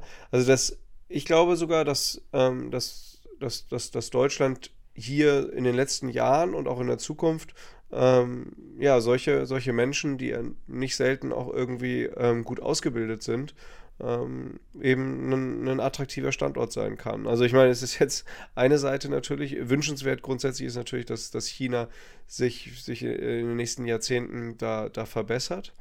Ähm, aber das ist auch so ein Punkt, den ich, den ich ähm, problematisch für, äh, für China sehe. Und die Covid-Politik, die ja eben sehr scharf äh, ist und, und, und, und die wirft China natürlich auch äh, extrem zurück. Deswegen glaube ich, ähm, Lasse, wenn du sagst, diese Erzählung ist die chinesische Allmacht noch da. Also genau, würde ich auch dir zustimmen. In der Schärfe sicherlich nicht. Und das äh, für China war die Pandemie jetzt eine steile These, aber auch aus meiner Sicht ein stärkerer Dämpfer als, als, als für Deutschland jetzt zum Beispiel. Ja, das ist ja so komisch oder so paradox, finde ich, weil bisher, ähm, finde ich, in der bisherigen Wahrnehmung ist China so der große Pandemiegewinner. Also gerade 2020. Ne? China hat es allen gezeigt. China, äh, Wirtschaftswachstum im letzten Jahr, im, im ersten Corona-Jahr, war viel besser als in allen anderen Ländern. Der Einbruch war viel weniger hart. Ähm, ähm, man hat es viel schneller hinbekommen, die Pandemie in den Griff zu kriegen oder die krankheitsinfizierten Zahlen runterzubekommen. Aber ich glaube, das war so ein Stück weit auch ein Pyrrhus-Sieg, weil ich glaube, also diese Zero-Covid-Strategie wurde ja auch von anderen Ländern, Australien und Neuseeland zum Beispiel, praktiziert, ähm, lange Zeit auch sehr erfolgreich praktiziert und dann ist sie in sich zusammengebrochen, weil sie auf Dauer eben nicht funktioniert hat, weil sie immer äh, ja, mit, mit drakonischen Maßnahmen auf die kleinsten Fälle, also jetzt zum Beispiel das neueste Beispiel ist, ne, so eine, ich weiß nicht, das sind ja immer so 10 Millionen steht da dann gleich, so, äh, so eine kleine chinesische Stadt ich glaube, Yuchin oder so, keine Ahnung, weiß nicht, wie sie heißt. Auf jeden Fall sind da zwei Fälle aufgetreten und dann haben sie gleich diese gesamte 10 Millionen äh, Einwohnerstadt irgendwie für drei Wochen oder vier Wochen in Lockdown geschickt. Und Lockdown heißt in China ja wirklich Lockdown. Ne? Man darf nicht das Haus verlassen, äh, noch nicht mal zum Einkaufen oder sonst was, sondern es ist wirklich niemand auf der Straße. Und ähm, und das kannst du auf Dauer nicht durchführen. Also du kannst auch auf Dauer, selbst China kann das, also oder man kann das natürlich schon, rein logistisch kann man es natürlich durchführen, aber es hat einfach solche immensen Kollateralschäden, also auch auf wirtschaftlicher Seite, ähm, dass sich das China auf Dauer nicht leisten können wird. Äh, das ist zumindest meine Prognose. Und dann hat China aber ein Problem, weil äh, anders als eben in Ländern wie Deutschland, in den USA, wo wir eine hohe Zahl von Infizierten hatten, wo wir auch einen sehr gut wirksamen Impfstoff ja mittlerweile haben, ähm, trifft jetzt so ein neuer Erreger wie die Omikron-Variante eben auf eine geschützte Bevölkerung. Ähm, da ist es nicht mehr so wahnsinnig wichtig. Auch, wie gesagt, wir sind noch weit davon entfernt, hier in Deutschland das alles im Griff zu haben. Es gibt ja auch noch jede Menge Leute, die nicht geimpft sind, aber es ist zumindest ein Stück weit, glaube ich, ein Licht am Ende des Tunnels erkannt oder zu sehen. Und in China ist es so, die allermeisten, also nur ein ganz, ganz mini, mini, minimaler Bestandteil der Bevölkerung hatte jemals eine richtige Corona-Infektion was ja erstmal positiv ist, was jetzt aber eben sich als Bumerang erweisen könnte, weil das Virus wird ja nicht aus der Welt gehen, sondern es wird immer Bestand haben. Das heißt aber für die, die Milliarden Chinesen, dass sie eben eigentlich im Verhältnis zu anderen Menschen auf diesem Planeten, die, in den allermeisten anderen Ländern ist die Durchseuchung in Anführungsstrichen viel, viel höher gewesen, ähm, viel schlechter geschützt sind. Und dieses Sinovac äh, oder Coronavac, glaube ich, das ist, glaube ich, der, der, der Impfstoff von den Chinesen selbst, hat halt schon bei der Delta-Variante viel, viel geringere Wirksamkeit gezeigt. Und jetzt auch in der ersten Studie in Hongkong hat sich gezeigt, dass die gegen die Corona äh, diese Omikron-Variante überhaupt nicht mehr wirksam sind. Also weil das ja auch ein Vektorimpfstoff ist, genau wie Sputnik V aus Russland zum Beispiel. Und diese Impfstoffe waren vorher schon sehr viel weniger effizient und sind sie jetzt, jetzt sind sie noch viel weniger effizient als vorher. Ja? Oder also nicht nur effizienter, sondern sie sind auch letztendlich äh, weniger effektiv, also sie sind einfach weniger wirksam. Und Krass, ist das jetzt auch die Turnaround-These für BioNTech? ja, ich glaube schon, dass also das, ähm, also BioNTech, das, ähm, da wiederhole ich mich ja und das ähm, muss man jetzt auch nicht nochmal wieder breitreten, aber also das wäre, ist definitiv weiterhin auch äh, an Tagen wie solchen, wo BioNTech mal wieder irgendwie 5% im Minus ist und gestern wieder 10% oder so, äh, ja, nach wie vor eine, eine, eine, Aktie, die ich gerne auch langfristig halte. Ähm, einerseits, weil ich langfristig ja auch an, an, an BioNTech über den Covid-Impfstoff hinaus glaube und zweitens natürlich, ähm, weil das auch immer wieder ein, trotzdem ein guter Hedge ist. Falls eben Corona doch nochmal irgendwann ähm, deutlicher aufflackern sollte, ist so eine Aktie im Depot nichtsdestotrotz immer wieder ein guter Stabilisator oder ein Pfizer zum Beispiel oder so, wenn man es weniger spekulativ oder volatil äh, möchte. Ähm, und ja, wie gesagt, und ich glaube schon, dass auch, dass auch China zum Beispiel irgendwann nicht drumherum kommen wird, eben vielleicht auch äh, BioNTech zum Beispiel mal zuzulassen. Äh, die haben es ja schon vor anderthalb Jahren beantragt und wurde bisher nicht gemacht oder nicht zugelassen, weil die Chinesen nur ihren eigenen Impfstoff zulassen.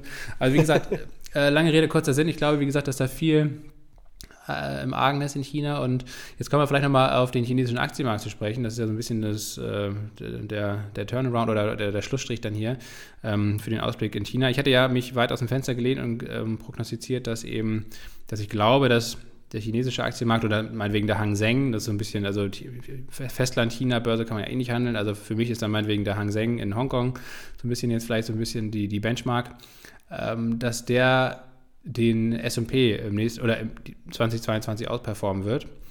Ähm, Glaube ich eigentlich nach wie vor dran, ähm, weil vor allen Dingen die Geldpolitik interessant sein könnte. Denn die Chinesen werden anders als die allermeisten Notenbanken auf dieser Welt in diesem Jahr eine expansivere Geldpolitik fahren. Das heißt also mehr Geld in den Markt pumpen durch, durch Anleihekäufe zum Beispiel, aber auch durch eine sehr entspannte Zinspolitik, ähm, Zinssenkung sogar. Und ähm, wie gesagt, man darf, glaube ich, diese Auswirkung von so Geldpolitik nicht unterschätzen. Und die, die, die Geldpolitik war im letzten Jahr ähm, im Vergleich zu den USA sehr viel restriktiver. Hinzu kam ja, wie gesagt, Zero-Covid-Politik. Hinzu kam natürlich auch dieses ganze Evergrande. Ähm, Debakel da mit den Immobilienkonzernen, die da eigentlich bankrott sind, aber noch so ein bisschen am Leben erhalten werden. Also all das sind ja Faktoren gewesen, weshalb und natürlich die ganze Regulation, also ne, von Alibaba, Tencent, den ganzen großen Tech-Unternehmen. Also eine Vielzahl von Themen, die ähm, für eine sehr schlechte Performance im letzten Jahr gesorgt haben. Und ich glaube ehrlich gesagt, dass viele dieser Themen in, im laufenden Jahr 2022 nicht mehr so relevant sind. Also die Geldpolitik wird lockerer, das ist schon mal der allerwichtigste Punkt. Ähm, weswegen ich an eher steigende Kurse ähm, glaube. Dann ähm, die ganzen regulatorischen Geschichten im Tech-Bereich sind meines Erachtens eigentlich ziemlich eingepreist. Also die Bewertung von chinesischen Tech-Unternehmen ist einfach so günstig wie historisch noch nie ähm, und könnte eben auch dazu führen, dass man da, dass man vielleicht auch Kapital aus High-Growth-Werten ähm, in den USA abzieht und eben vielleicht eher in chinesische solide Werte wie zum Beispiel Tencent oder Alibaba steckt. Ähm, und ja, und wie gesagt, das, das sind eigentlich so die Haupt- und auch, glaube ich, die Evergrande-Thematik ist nicht komplett vom Tisch, aber zumindest so weit unter Kontrolle, was zumindest nach außen hin irgendwie den Anschein macht, dass es jetzt nicht dazu führen sollte, dass da ein, ein Crash am chinesischen Aktienmarkt irgendwie droht. Ja, man kann das ja auch, man muss es ja gar nicht über Einzelaktien abbilden, würde ich, glaube ich, ähm, also werde ich persönlich auch im, im, im, nächsten Jahr nicht machen. Ich werde, also ich habe ja noch ähm, eine Einzelposition in Tencent, mit der, mit der ich auch weiter happy bin, aber ansonsten werde ich keine ähm, weiteren chinesischen Einzelaktien dazu kaufen, außer vielleicht BYD. Ähm, aber äh, ansonsten kann man ja einfach einen ETF kaufen, ähm, der den äh, Hang Seng abbildet oder einen, einen ganz allgemeinen Emerging Markets ETF ja, abbildet, ich glaub, das der ist besser. MSCI 50%, 50 China drin hat oder so. Ne? MSCI äh, Emerging Markets ist besser. Das hatte ich auch in der letzten Folge gesagt, dass das, ich hatte gesagt, dass der MSCI Emerging Markets, dass dieser Index den S&P 500 outperformt. Das war meine ähm, ja, meine F Prognose. ja, so. sauber. Sehr schön. Ja, machen wir Schluss unter China. Also wir lassen, wir, wir halten fest, auch, äh, auch glaube ich, ähm, innenpolitisch wird, auch wenn das nicht nach außen dringen wird, aber innenpolitisch wird die Clique und Xi Jinping selber ein bisschen Dampf äh, unterm Hintern bekommen und denke ich auch ein bisschen durchaus Druck spüren. Äh, und das ist auch gut so. Das ist auch und, gut so, klar. Ja, und als Abschluss hier, wie gesagt, nochmal Tipp, Auslandsjournal vom 15.12. ist in den Shownotes verlinkt oder auch in der ZDF-Mediathek einfach. Ähm, da ist dieser Artikel zu China und auch zwei weitere sehr interessante Beiträge. Jonas, du hast es, glaube ich, auch schon geguckt. Ne? Ähm, einmal zur, zu Konflikten in der Arktis, ähm, wie da durch die Eisschmelze eben jetzt da geopolitisch diese Arktisregion rund um den Nordpolarkreis ganz interessant wird und die Russen und die Kanadier und die Norweger da alle ähm, mit ihren Flotten da durch die Gegend fahren und was das alles auch äh, vielleicht in Zukunft bedeuten könnte, positiv wie negativ, vor allen Dingen eher negativ. Äh, und dritter Punkt, und das ist wiederum sehr spannend eigentlich für diesen Podcast, es ging nämlich um Kupang, also dieses ähm, südkoreanische Amazon.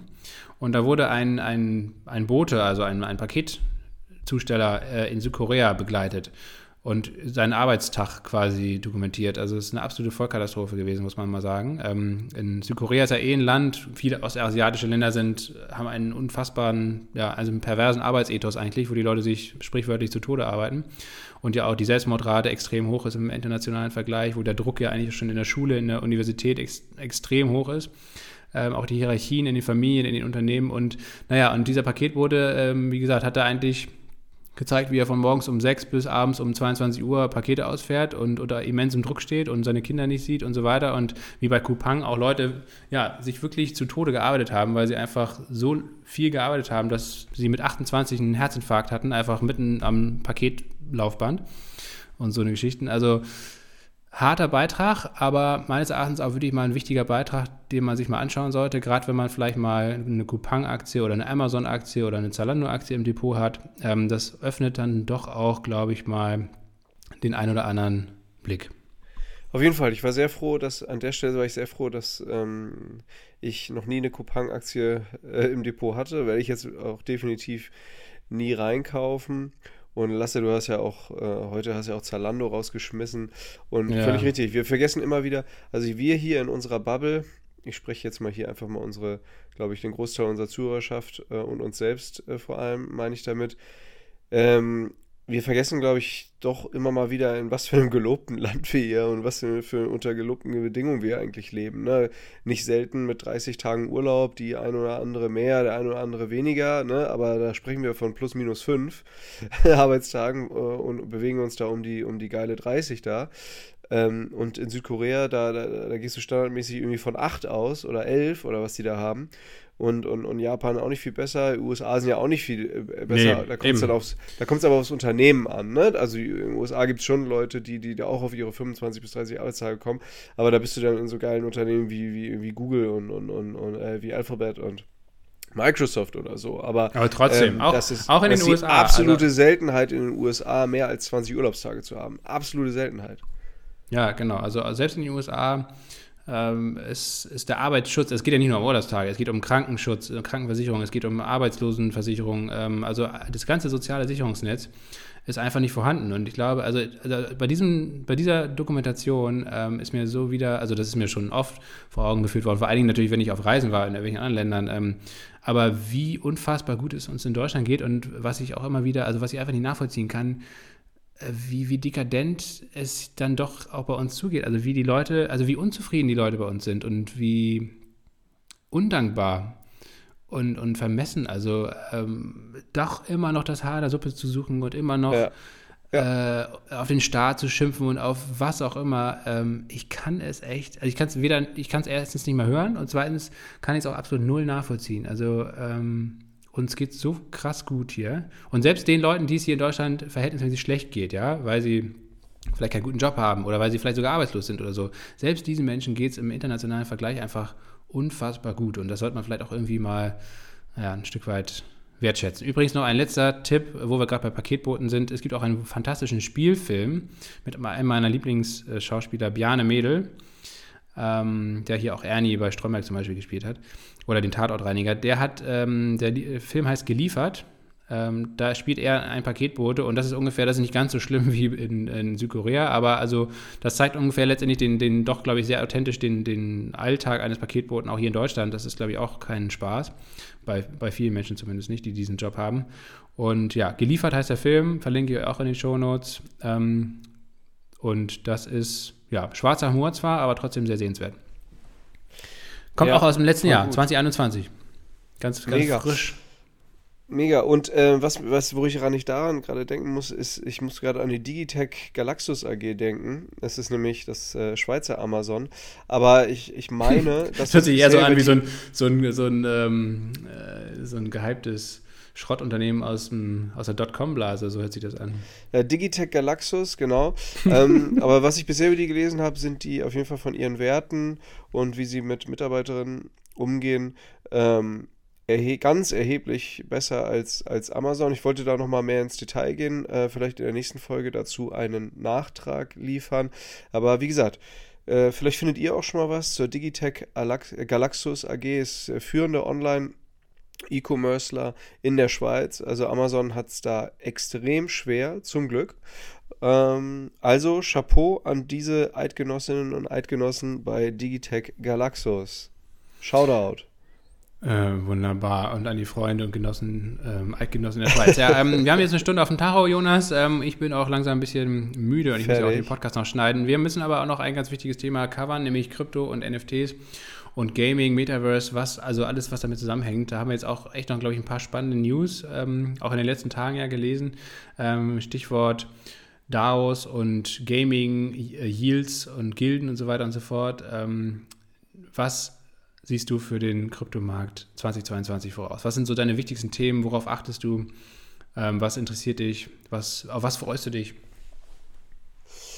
Also ein wichtiger Meilenstein wird sicherlich sein ähm, der Schritt bei Ethereum von, ähm, von ETH 1.0 auf ETH 2.0, also vom Wechsel des äh, Konsensus-Algorithmus von Proof of Work auf Proof of Stake. Das wird ein wichtiger Meilenstein in diesem Jahr sein dann ähm, wird sicherlich ähm, wichtig sein, äh, dass, dass, dass ein Spot, äh, also ein Kassa gehandelter ähm, äh, BTC, also Bitcoin ETF, ähm, äh, kommt, vielleicht sogar noch im ersten Quartal jetzt.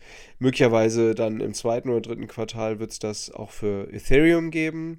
Ähm, nicht wenige sind der Meinung, nicht wenige in dem Crypto-Space sind der Meinung, dass genau dieses Event, ähm, nämlich ähm, dass, dass, dass diese weiteren, ähm, dass diese äh, Spot-ETF ähm, auf, auf Bitcoin und dann später, spätestens dann auf, auf ETH, dann äh, ein Top markieren könnten, ähm, ein vorläufiges Top der, der, der, der Kryptokurse und dass wir dann erstmal wieder ähm, ja, von da aus 25 bis 40 Prozent wieder runtergehen. Also deswegen diese, diese Sachen äh, genau im Blick behalten und äh, da würde ich auch sagen, dass das nehme ich ernst. In der Vergangenheit haben solche Events, dass, dass das auch immer wieder zu vorläufigen Tops geführt und ich, äh, das würden wir dann aber auch sicherlich im, im, im, im Podcast sagen, wenn wir ähm, einige Positionen schließen, ähm, das, da, da haben wir auf jeden Fall ein Auge drauf, weil äh, diese in Anführungsstrichen Gefahr sehe ich, ähm,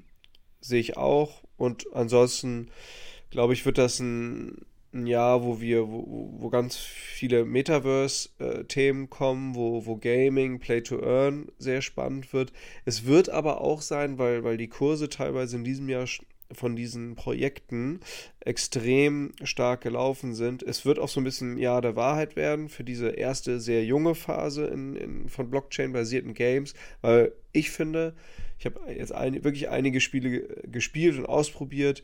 Ähm, das Verhältnis von ähm, monetärem Invest, den man liefern muss, zu, zu Spielspaß, Spielkomplexität und so, der ist, finde ich, unverhältnismäßig. Den hat man in, in geilen Spielen wie, wie, keine Ahnung, GTA ähm, oder The Witcher 3, ähm, Age of Empires, ähm, Halo und so. Da, da, weißt du, das, das zahle ich einmal irgendwie zwischen 40 und 60 Euro und vielleicht nochmal noch, noch mal zwischendurch nochmal 15 bis 20 Euro.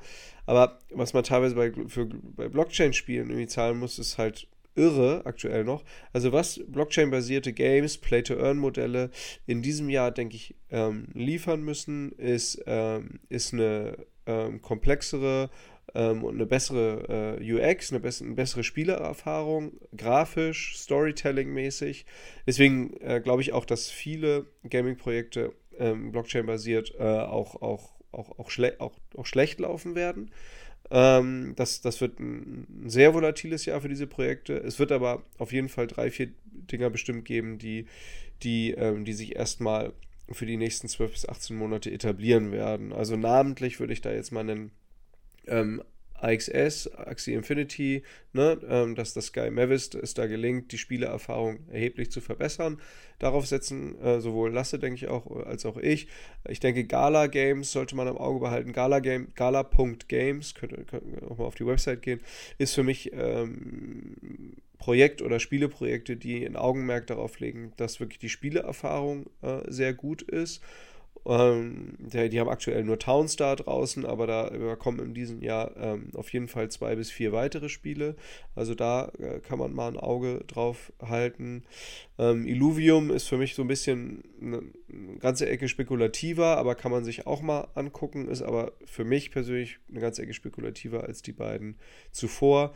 Das ganze NFT-Thema wird, wird weiter spannend bleiben. Ich hoffe, dass es ähm, vor allem medial, wir hatten es in der letzten Folge schon, ein bisschen aus dieser klassischen ähm, Kunstschublade rauskommt, sondern dass äh, vielmehr die, die verschiedenen Anwendungsmöglichkeiten von NFT ähm, äh, mehr, mehr, mehr bekannt werden, dass da einige Projekte zutage kommen. Ich denke, ähm, dass DeFi, DeFi war ja ultra gehypt Ende 2020 und äh, sagen wir bis Early Q2 2021 war DeFi ja das Thema. Danach wurde es ja von, von Gaming und dann Metaverse abgelöst. Ich glaube, dass. Vielleicht nochmal ein Wort dazu, was DeFi ist, für Leute, die das nicht kennen. Achso, ja. Ja, die, genau, Decentralized Finance. Also dahinter stehen so, so Projekte wie zum Beispiel Aave, AAVE. Ähm, also da geht es ähm, darum, dass man im, im, im Crypto-Space zum Beispiel über Liquiditätspools ähm, selber Liquidität zur Verfügung stellen kann ähm, an Projekte, an äh, perspektivisch an Unternehmen, an perspektivisch auch Individuals, also Peer-to-Peer-mäßig, ähm, dass eben sich praktisch über, äh, wir, aktuell haben wir ja ein, ein, zentralisiertes Finanzsystem und das DeFi, der DeFi-Space, das dezentralisierte Finanzsystem, äh, wird dann eben ähm, wird dann eben langfristig ähm, nicht komplett, das glaube ich nicht, äh, nicht komplett das, äh, das klassische Bankensystem ersetzen, aber es wird neben dem äh, Banken- und Finanzsystem, wie wir es kennen, existieren und eine auch eine tragende Rolle einnehmen und in dieser Rolle, in der es einnimmt, die Strukturen, die es schafft, dann eben die Intermediäre, wie wir sie jetzt kennen, Banken, Zahlungsdienstleister wie zentralisierte Zahlungsdienstleister wie zum Beispiel Visa, Amex oder Mastercard eben aus dem Game nehmen. Ne? Also das sind äh, ja, das sind zum, jetzt ein, einige Aspekte von DeFi. Also ich denke, ja. DeFi wird ein Comeback in diesem Jahr ähm, erleben. Da bin ich mir sehr äh, sicher, dass das Thema DeFi wieder mehr auf die Map kommt. Ja, also es sind jetzt viele Sachen, auch, auch vielleicht viele Begriffe, die ihr nicht kennt, aber möglicherweise einfach mal alle Begriffe einmal googeln, äh, vielleicht mal bei CoinMarketGap reingehen, vielleicht mal bei CoinGecko reingehen, ähm, sich, sich, das, sich da einfach mal zu jedem dieser Begriffe, DeFi, NFT, ähm, ähm, Metaverse, ähm, Gaming, Play to Earn, sich zu all diesen Begriffen mal auf YouTube irgendwie, irgendwie mal ein, zwei Videos, die, die alle zwischen fünf bis sieben Minuten lang sind, angucken. Kostet nicht viel Lebenszeit, aber ist, glaube ich, ein unheimlicher Gewinn. Ja, da war jetzt echt äh, viel dabei. Ähm, ich kann das vielleicht nochmal versuchen, ein bisschen zu ordnen hier, Jonas. Danke. Ähm, erstmal vielleicht wichtig die Unterscheidung zwischen Bitcoin Spot ETF und Future ETF. Also die Future ETFs oder ein, ein ETF auf Futures basierend äh, gibt es ja bereits, mehrere sogar seit Oktober. Das war ja auch ein, ein Grund für die September-Oktober-Rallye bei Bitcoin.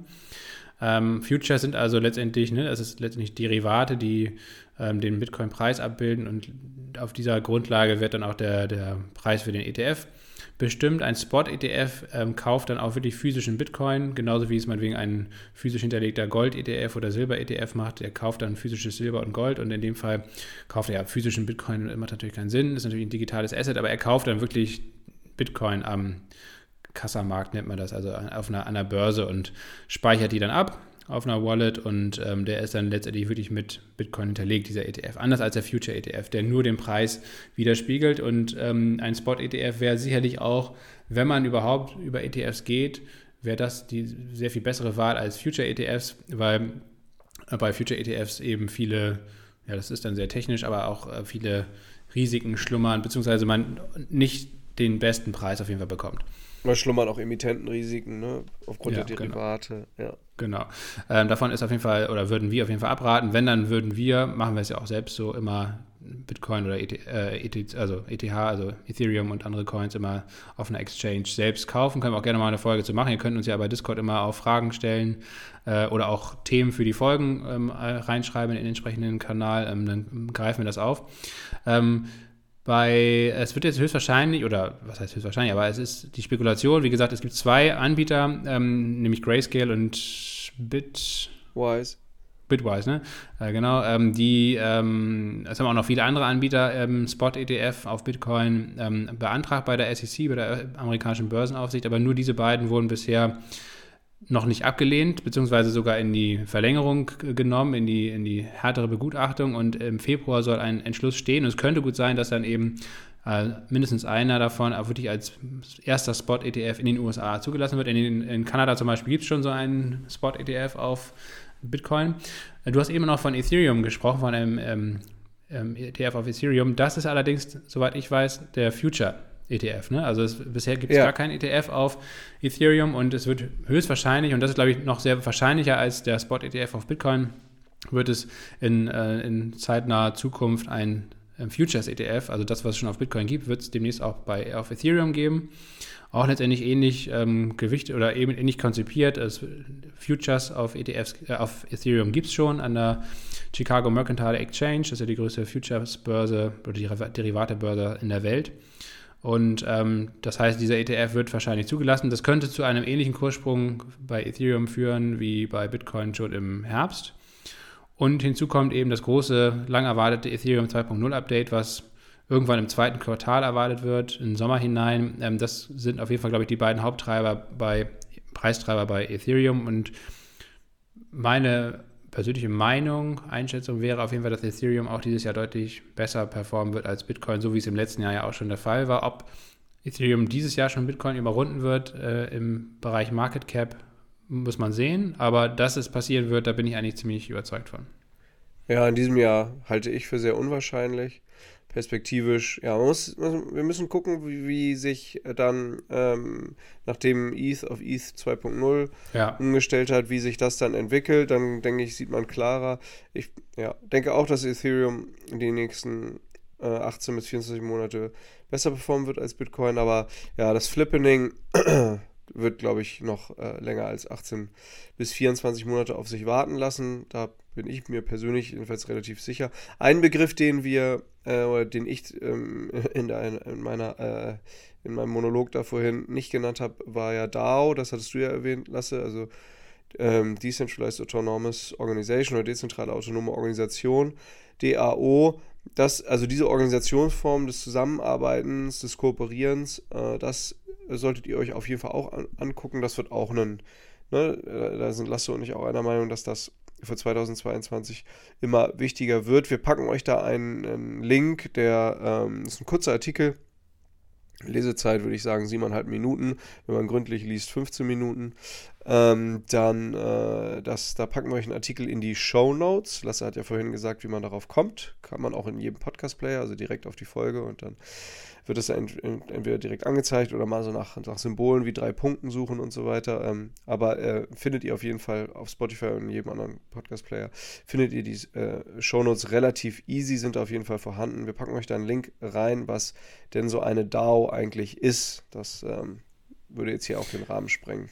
Genau, machen wir mal eine separate Folge zu. Aber auf jeden Fall, das ist, glaube ich, echt ein ganz wichtiges Thema im Kryptobereich jetzt im nächsten Jahr. Das ist ja, wie gesagt, schon immer mal wieder aufgeploppt, auch jetzt äh, Ende des Jahres, äh, als es darum ging, die, eine, eine Originalfassung der amerikanischen Verfassung zu äh, ersteigern, mit ganz vielen Tausenden von Leuten. Die haben sich dann in so einer DAO zusammengeschlossen über Krypto oder über eine Blockchain und haben dann Geld gesammelt und haben nur knapp unter unterlegen. Letztendlich haben fast diese Verfassung, Originalverfassung äh, ersteigert. Ähm, und ich glaube tatsächlich, dass das ein großes Thema sein könnte im, im neuen Jahr jetzt. Auf jeden Fall. Und immer mehr Use Cases, auch in Verbindung mit digitalen Eigentumsrechten, äh, also Non-Fungible Token, NFTs, ne?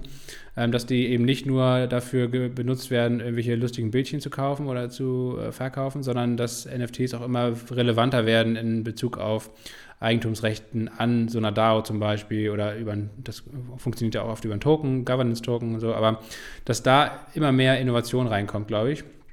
Äh, und immer mehr praktische Anwendungsbeispiele. Und das ist ja das Entscheidende eigentlich, dass man von der Theorie mehr in die Praxis kommt und Leute das auch wirklich nutzen. Genau wie das jetzt beim Gaming Stück für Stück immer mehr der Fall ist. Und das teile ich auch deine Einschätzung, dass da eben auch noch natürlich vieles in den Kinderschuhen steckt und vieles günstiger, vieles viel, viel zugänglicher werden muss, um halt die breite Masse zu erreichen. Da sind wir noch in der frühen Phase, aber ich glaube schon, dass da im letzten Jahr extrem viel passiert ist. Ich habe ja auch jetzt ein paar Spiele gespielt oder spiele, spiele sie nach wie vor und finde es echt total spannend, was da passiert und ähm, wie das funktioniert. Also von daher bleiben wir da am Ball und werden euch da im nächsten Jahr auch weiterhin immer up to date halten. Wir haben ja, wie gesagt, auch eine neue Mitgliedschaft sogar, ein neues Paket geschnürt, Crypto Kompass nennt sich das, ähm, wo wir noch einen kleinen, kleinen, äh, ja, so ein kleines PDF anlegen wollen mit allem möglichen Basiswissen, guten, hilfreichen Links zum Einstieg, wie man da überhaupt loslegt. Ähm, wo man überhaupt eine, eine, Wallet aufmacht, wie eine Exchange funktioniert, äh, wo man das kauft, verkauft, äh, worauf man achten muss, etc gepaart auch mit einem Musterdepot. Also das könnt ihr euch dann alles mal ähm, reinziehen. Jonas, vielleicht äh, zu guter Letzt, wir hatten ja noch hier zum Beispiel vom Peter, glaube ich, wenn ich das richtig weiß, genau, der hat noch eine Frage gestellt. Ähm, der wollte gerne wissen, ja gut, da haben wir schon ein bisschen drüber gesprochen, über die Kriterien, an denen man erkennen kann, welche Aktien von ähm, unserer Prediction betroffen sind, äh, dass Value zu Tech äh, oder umgekehrt ja Tech zu Value ähm, Shift stattfindet, Sektorenrotation etc. Ähm, Peter hat auch gefragt, sind Apple und Amazon der neue Hedge? Das sind ja eigentlich letztendlich Tech-Titel, aber eben sehr solide Tech-Titel. Ähm, Jonas, was, wie würdest du mit so einer Apple-Aktie, die ja ex extrem gut vergelaufen ist und ich glaube ich heute oder gestern die 3 Billionen Dollar Marke geknackt hat beim, bei der, beim Market Cap, ähm, wie würdest du mit so einer Aktie umgehen oder generell mit den großen GAFAM-Unternehmen, die ja ähm, eigentlich primär jetzt im letzten Quartal dafür verantwortlich waren, dass überhaupt noch neue All-Time-Highs auf gebaut wurden, während der, der Markt dahinter quasi die zweite Reihe schon komplett unter die Räder gekommen ist. Geht die Rallye da weiter oder die Umschichtung hin zu diesen großkapitalisierten Unternehmen deiner Meinung nach oder könnte das auch mal irgendwann eine Rolle rückwärts nehmen? Also ich glaube jetzt, dass, das haben wir jetzt gesehen und das hast du auch eingangs in der Folge gesagt, dass Hypergrowth, ähm, dass da Geld abfließt und da, darunter leiden natürlich diese großen Titel wie, wie, wie GAFAM nicht ganz so, äh, nicht annähernd so stark. Ähm, ich ha halte Apple, Microsoft und ähm, Alphabet. Da habe ich, da ich tatsächlich auch Einzelaktien, aber die sind ja auch in meinen ETF relativ hochgewichtet aufgrund der hohen Marktkapitalisierung. Also ich halte diese Aktien weiter. Ich realisiere da jetzt keine Gewinne. Ähm, gut, bei Apple habe ich tatsächlich drüber nachgedacht äh, muss ich sagen, die letzten zwei Wochen. Bislang will ich da, ja, aber werde ich da, ja, bislang habe ich da die Meinung, dass ich da nichts realisiere. Alphabet ganz konkret sehe ich auch noch zum Beispiel, auch noch, obwohl es hier sehr gut gelaufen ist, im äh, jetzt gerade abgelaufenen Jahr, Alphabet sehe ich auch weiter Chance. Ähm, Apple sehe ich im, zum, zum Jahresende hin, Q3, Ende Q3 soll ja, glaube ich, auch Apples VR-Brille kommen, also äh, dann Konkurrenzmodell zu, zu Facebooks bzw. zu Metas Oculus Quest und ähm, Meta äh, arbeitet ja auch an einem, auch an einem neuen VR-Projekt Cambria. Aber auf jeden Fall wird Apple da, denke ich, so meine These auch sehr gut abliefern. Ähm, also das wird in Q3 spannend für Apple. Ja, keine Ahnung. Ich kann mir gut vorstellen, dass, dass, dass Apple nochmal zwischen 15 und 17 Prozent runterkommt. Ähm, aber da würde ich dann eher bei The Dip machen. Deswegen würde ich die halten. Ähm, ich habe, ja, Meta habe ich aktuell selber äh, nur in Anführungsstrichen Optionsschein drauf. Der auch, läuft auch ganz gut. Gut, heute natürlich unter die Räder gekommen. Ähm, ja, PayPal habe ich mir ein bisschen die Finger verbrannt, habe ich eine ganze Ecke zu früh zweimal den Dip gekauft. Gut, PayPal gehört jetzt nicht zu den GAFAMs, aber PayPal halte ich für ein attraktives Kurs, Kursniveau aktuell. Halte ich ja jetzt hier Full Disclosure, ähm, ähm, halte ich selber auch Einzelaktien und habe ich auch einen Optionsschein laufen aktuell. Und er ist auch in, in einem ETF drin, den ich, den, den, ich habe. Aber das jetzt so weit zu gehen, dass das als, wie als Hedge zu nehmen, also ich weiß ich nicht, das Wort Hedge finde ich da einfach nicht, nicht richtig. So, ich würde sagen, ein für mich gehören, gehören diese GAFAM-Aktien, sind das mittlerweile Aktien für die Ewigkeit. Ne? Wenn man sich jetzt auch eine Apple anguckt, da hatte Peter, glaube ich, explizit gefragt, oder eine Amazon, ähm, die sind ja so extrem profitabel, die haben eine so krasse Marktmacht, die haben auch einfach so viel Cash, also vor allem Apple, wenn man sich mal anguckt, oder Alphabet, wie viel Cash die eigentlich haben, oder Microsoft. Also gerade wenn jetzt mal so, so in dem Startup-Bereich irgendwie die, die, die, jetzt sage ich schon Floor Prices, äh, die, die, die, die, die Kaufpreise, ne, um, um da irgendwie mal wieder äh, Acquisitions zu machen oder so, ne, wenn die jetzt, ne, die sind ja jetzt runtergegangen und die gehen möglicherweise auch noch im nächsten Jahr weiter runter. Also die haben da echt die, die haben da einfach die Kriegskasse ist, die, die, die läuft da schon dreimal über, ne? Also sich dazu sinnvoll zu verstärken. Und ich glaube auch, dass, dass diese Unternehmen das auch weiter können. Also das haben die zumindest in der Vergangenheit bewiesen. Ne? Also ich, ne, die Geschichte wiederholt sich nicht, aber sie reimt sich. So wieder, was ist Phrasenschwein, gehört einfach auch dazu in jeder Folge. Deswegen, also ja, lange Rede, kurzer Sinn, die Aktien, das sind für mich eigentlich alles, diese GAFAM-Dinger, eigentlich alles Aktien für die Ewigkeit. Äh, bei Facebook, äh, bei, bei Meta eine kleine Klammer drum.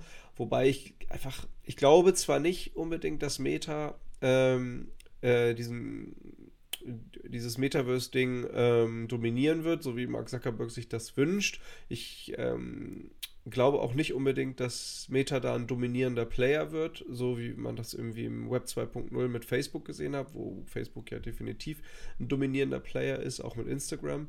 Das sehe ich äh, für den Crypto-Space, da der Metaverse, das Metaverse ist ja ne, Metaverse, auch die physische Welt ist ja Teil des Metaverse, das Web 2.0 ist Teil des Metaverse, das Web 3.0, der Cryptospace, DAOs sind Teil des Metaverse. Ähm, aber ich glaube, dass da sozusagen die, diese dominierende Rolle, die damals Facebook, jetzt Meta in Web 2.0 hatte, dass, dass Meta die nicht in Zukunft haben wird. Was aber total wichtig ist, und da hat, Face, äh, da hat Meta einfach auch rechtzeitig die, die, die, die Weichen gestellt und hatte einfach eine sehr starke Position, ist ja mit, mit, mit Oculus, ne? und jetzt Oculus Quest und mit dem Cambria. Also äh, Meta wird sehr stark darin sein, um, ähm, die, die Hardware zu liefern, um im Metaverse, um äh, im Gaming-Bereich, ähm, im Blockchain-basierten Bereich, ähm, um da VR-mäßig ähm, ähm, Spaß zu haben, tolle Spieleerfahrungen zu haben, auch arbeitstechnisch sinnvolle äh, Lösungen zu haben, ne? Konferenzräume, Messen, die, wo man sich dann virtuell trifft. Ähm, also da bin ich mir sehr sicher, dass Meta eine, eine sehr starke Rolle ähm, schon hat und auch, auch, auch weiter sich weiter ähm, etablieren wird. Deswegen bin ich auch für Meta ähm, durchaus äh, positiver, als ich es noch vor einem knappen oder vor einem, ja, vor einem Jahr für Facebook war, muss ich sagen. Ja, weil es vielleicht wirklich, das muss man sehen, aber vielleicht gelingt es ja wirklich, diesen völlig ramponierten Ruf von Facebook ein Stück weit wieder zu rehabilitieren, wenn man wegkommt aus dieser doch ja eher destruktiven und zerstörerischen Social Media Welt, wenn Social Media vielleicht auch einfach abgelöst wird. Also Social Media, wie wir es kennen, dieses doch sehr lineare, ähm, ja, Social Media Geschehen, was ja gar nicht so viel Interaktion hat. Also man hat einen Post und dann reagiert man auf den Post, aber also eine vernünftige Diskussion oder irgendwie ein vernünftiger Austausch findet ja überhaupt nicht mehr statt und schon gar nicht äh, bei Facebook mit irgendwelchen Hasskommentaren etc.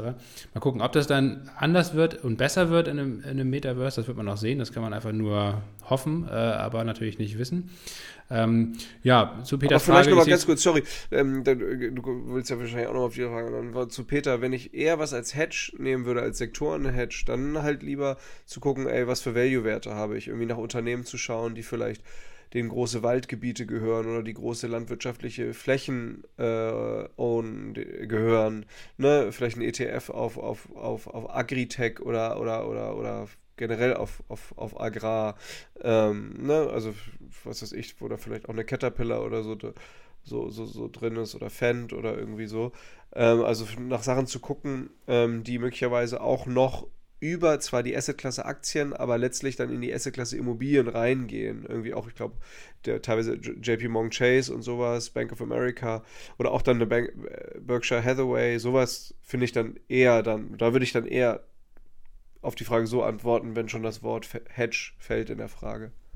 Ja, genau, Hedge, also für alle, die es nicht wissen, heißt ja Absicherung und das würde für mich suggerieren, wenn jetzt Peter von Hedge spricht, dass man aktiv Aktien kauft als Absicherung für äh, eine bestimmte Marktentwicklung. Und das würde ich zum Beispiel nicht machen. Ich würde jetzt, also mein Hedge eigentlich für 2022 ist ähm, Passivität. Also ich würde einfach wirklich, gerade in der ersten Jahreshälfte, würde ich wirklich abwarten. Ich würde jetzt, ich habe jetzt aktuell, habe ich halt einige Positionen erweitert im, im Value-Bereich tatsächlich, Dividendenbereich, defensive Werte, also man kann das auch über ETFs machen, meinetwegen zum Beispiel auf entweder ein ETF, die primär Dividendentitel im, im Portfolio haben oder Russell 2000 zum Beispiel, das ist der Nebenwertindex in den USA, den, den gibt es auch, da gibt es einen ETF auf Russell 2000 Value und Russell 2000 äh, Growth. Also da ist zum Beispiel Russell 2000 Value, könnte man sich mal anschauen, so ein ETF, weil der wahrscheinlich sehr viel günstiger bewertet ist, die Unternehmen, die da drin sind ähm, und viele auch Industrieunternehmen dabei sind etc.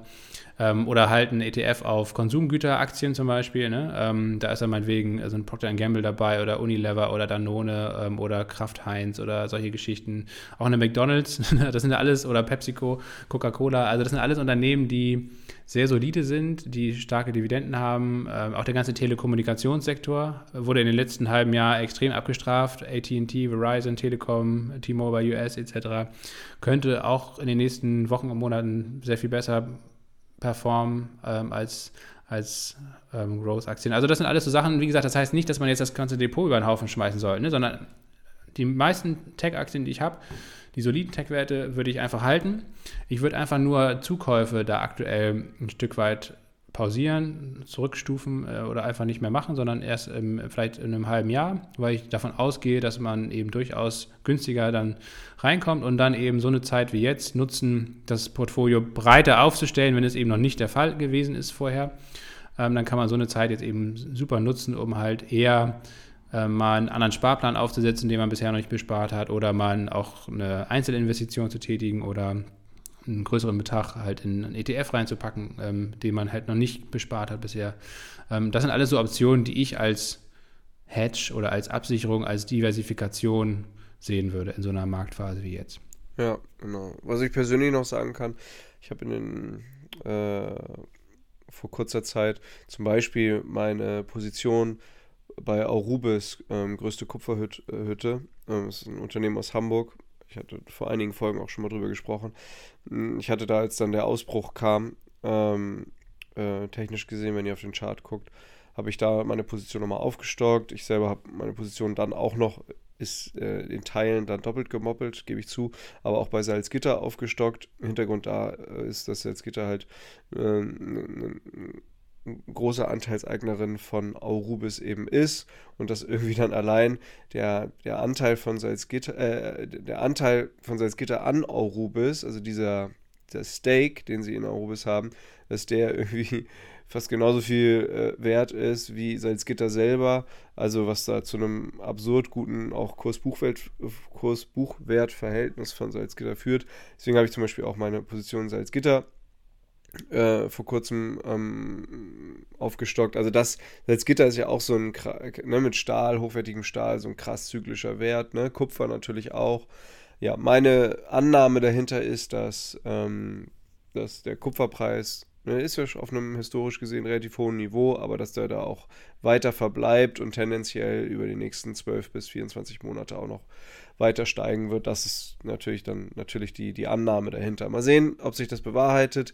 Also mein Ding in diesem Jahr, ich ähm, sind, sind auf jeden Fall auch Rubis und Salzgitter. Lasse, was sind deine beiden Aktien für dieses Jahr vor allem so, die du ganz eng verfolgst mm. in deinem Depot? Booking, habe ich ja schon äh, ganz am Anfang gesagt. Mhm. Ich glaube, wenn Technologie, dann finde ich Booking eigentlich sehr spannend, weil die, glaube ich, durchaus, also die sind auch echt sehr günstig bewertet. Ich glaube, 21, nee, 22er sind wir jetzt ja mittlerweile, 22er KGV von 21, 22 oder so. Ich glaube, ist für ein doch noch recht wachstumsstarkes Unternehmen wie Booking, glaube ich, schon ein fairer Preis. Ähm, und ich glaube, wie gesagt, dass Booking überproportional davon profitieren wird, wenn jetzt wirklich langsam, aber sicher das Ende der Pandemie hoffentlich eingeleitet wird dann, äh, und auch Reisen wieder verstärkt stattfindet, ähm, dass Booking da überproportional von profitieren kann. Und einen zweiten Wert, den ich nennen müsste, mh,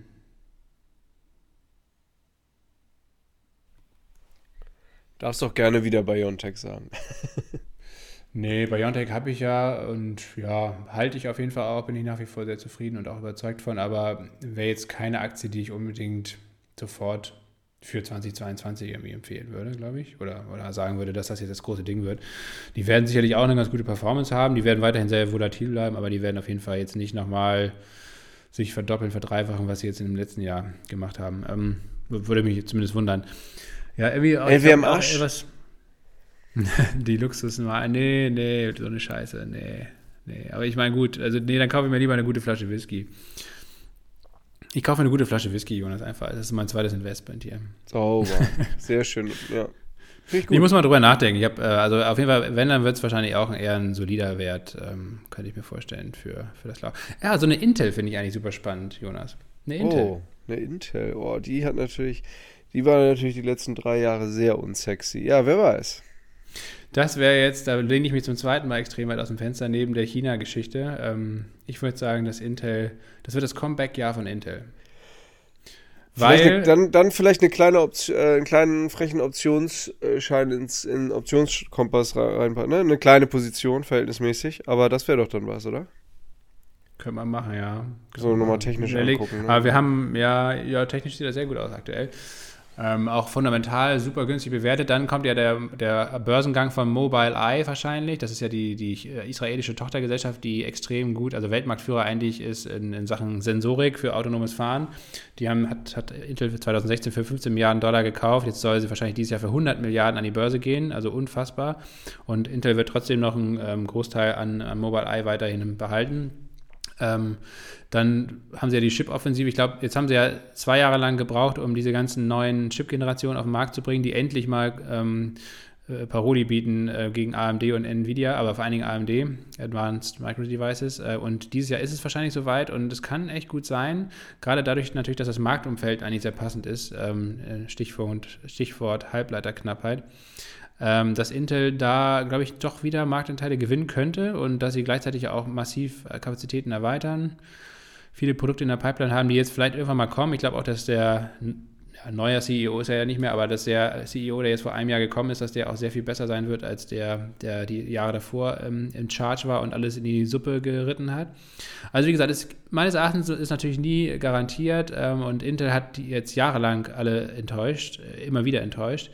Von daher muss man da vorsichtig sein, aber ich könnte mir vorstellen, auch für eine Intel kommt irgendwann der Turnaround und ich sage jetzt einfach mal, auch auf die Gefahr hin, dass ich auf die Fresse fliege damit und mir man das im Jahresrückblick 2022 um die Ohren hauen wird. Du vor allen Dingen natürlich an allererster Stelle, Jonas. Nee, nee, ich, ich finde das, find das wirklich, nee, ich finde das mit Intel, Intel wird, das wird das Jahr von Intel jetzt auf jeden Fall. Das, das, das, das sage ich jetzt einfach soweit und ich werde jetzt auch. Oh Gott, das wird das Jahr von Intel, das ist natürlich, das, das ist gewagt.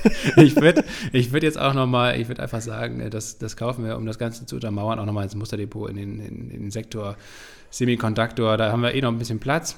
Da ich finde das auch echt eine interessante, ähm, das finde ich mal eine interessante ähm, Spekulation. Die werde ich auch machen. Das werde ich mir, ich werde mir morgen früh, morgen Vormittag nochmal den, den Chart angucken für ein paar Minuten Und äh, aber eigentlich bin ich jetzt schon der Meinung, dass ich das, das brauche. Ich habe nämlich tatsächlich vor, vor, vor, drei, vier Monaten schon gedacht, Mensch, Intel. Ähm, auch, ähm, auch ähnliche Sachen gelesen, die du jetzt gerade angerissen hast, ähm, mit dass die neuen Maßnahmen und die neue Personalie so langsam greifen und dass es vor allem in 2022, 2023 seine Kraft entfalten wird. Also finde ich gut und die Kriegskasse ist ja dann auch äh, wieder gefüllt, ähm, sollte der Börsengang dann vom Mobile Eye vonstatten sein. Finde ich richtig gut, Lasse. Also nee, ich, ähm, äh, möchte ich, möchte ich, möchte ich mitgehen. ja, vor allen Dingen auch ist ja auch ein Dividendenwert, ist eigentlich, wird auch eigentlich als Value-Wert gesehen, glaube ich, an der Börse. Also auch das ist wiederum jetzt in der Saisonalität oder in der Dividendensaison im Marktumfeld auch ein Aspekt, der wiederum für Intel spricht. Übrigens Cisco, auch ähnlicher Wert, ähnlich der defensiver Tech-Wert, ähm, eigentlich fast schon Value-Wert.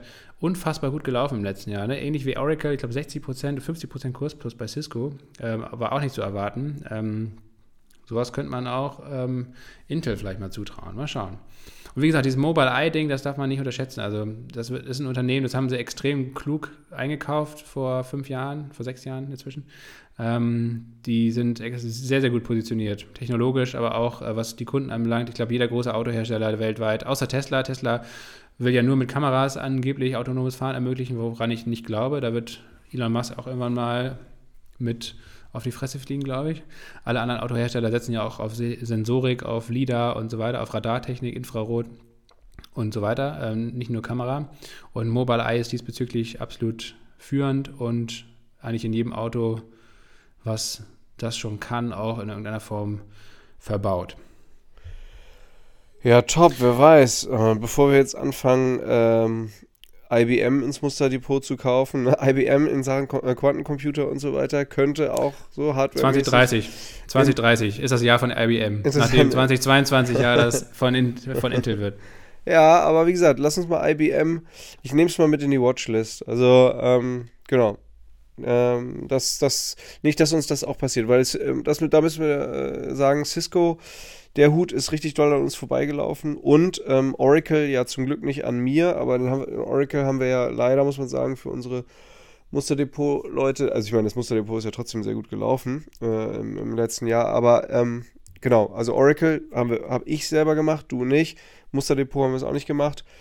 Schade. Ähm, und Cisco ist komplett an uns vorbeigesegelt, sowohl privat als auch Musterdepot-mäßig. Das darf mit IBM nicht passieren. Das, ähm, das packen wir auch. Also Intel kaufen wir rein und ähm, IBM, genau, packen wir mal auf die Watchlist. So. Gut. Steiko, was machen wir mit Steiko, Jonas? Ach, man braucht immer, weißt du, man braucht immer so einen Stachel äh, in der Wunde. Einen Stachel, das, weißt du, das, das könnte Steiko bleiben. Ähm, ja, genau. Die werden immer bei 1000 Euro sein, ich sag's dir. Sagt man das? Salz in der Wunde, sagt man eigentlich. Ne? Was ist denn der Stachel? Der Sta da gibt's auch irgendwie was. Eine Phrase. Ich das kannst du bis zur nächsten Folge rausfinden und äh, dann nachliefern. Und bis dahin wünsche ich dir alles Gute. Gute Genesung, Jonas. Viel Spaß ja. bei deiner Antibiotika-Diät. Hat ja auch ein bisschen was von Fasten, ne? ähm, ich trinke einfach noch einen Whisky, dann ja, ich, ich trinke auch, auch gesund. Whisky. Und ja, vielen Dank äh, fürs Zuhören. Freut euch auf die nächste Folge. Ich glaube, wir könnten auch echt nochmal eine Folge jetzt zum Thema Value-Aktien, fünf Value-Aktien machen oder so. Das wird doch jetzt, das könnten wir vielleicht eigentlich sogar nächste Woche mal machen. Wir machen Value-ETF. Oder Value-ETF. Ja, das ist auch eine gute Idee. Ja, irgendwie sowas in die Richtung. Wenn ihr Fragen habt oder beziehungsweise Themenvorschläge habt, gerne bei Discord ähm, auch den Discord Link, also wie ihr da auf den Server kommt, das ist übrigens auch komplett für jeden, also da müsst ihr jetzt nicht Mitglied sein oder sonst was, sondern Könnt ihr jederzeit rein, könnt ihr Fragen stellen, könnt ihr mitdiskutieren und so weiter. Ähm, das könnt ihr auch in den Shownotes finden. Also bis dahin, macht's gut, bis nächste Woche. Danke fürs Zuhören. Ciao. Und frohes, frohes neues Jahr nochmal ne, an der Stelle. Ja, frohes, frohes neues, neues Jahr. Jahr.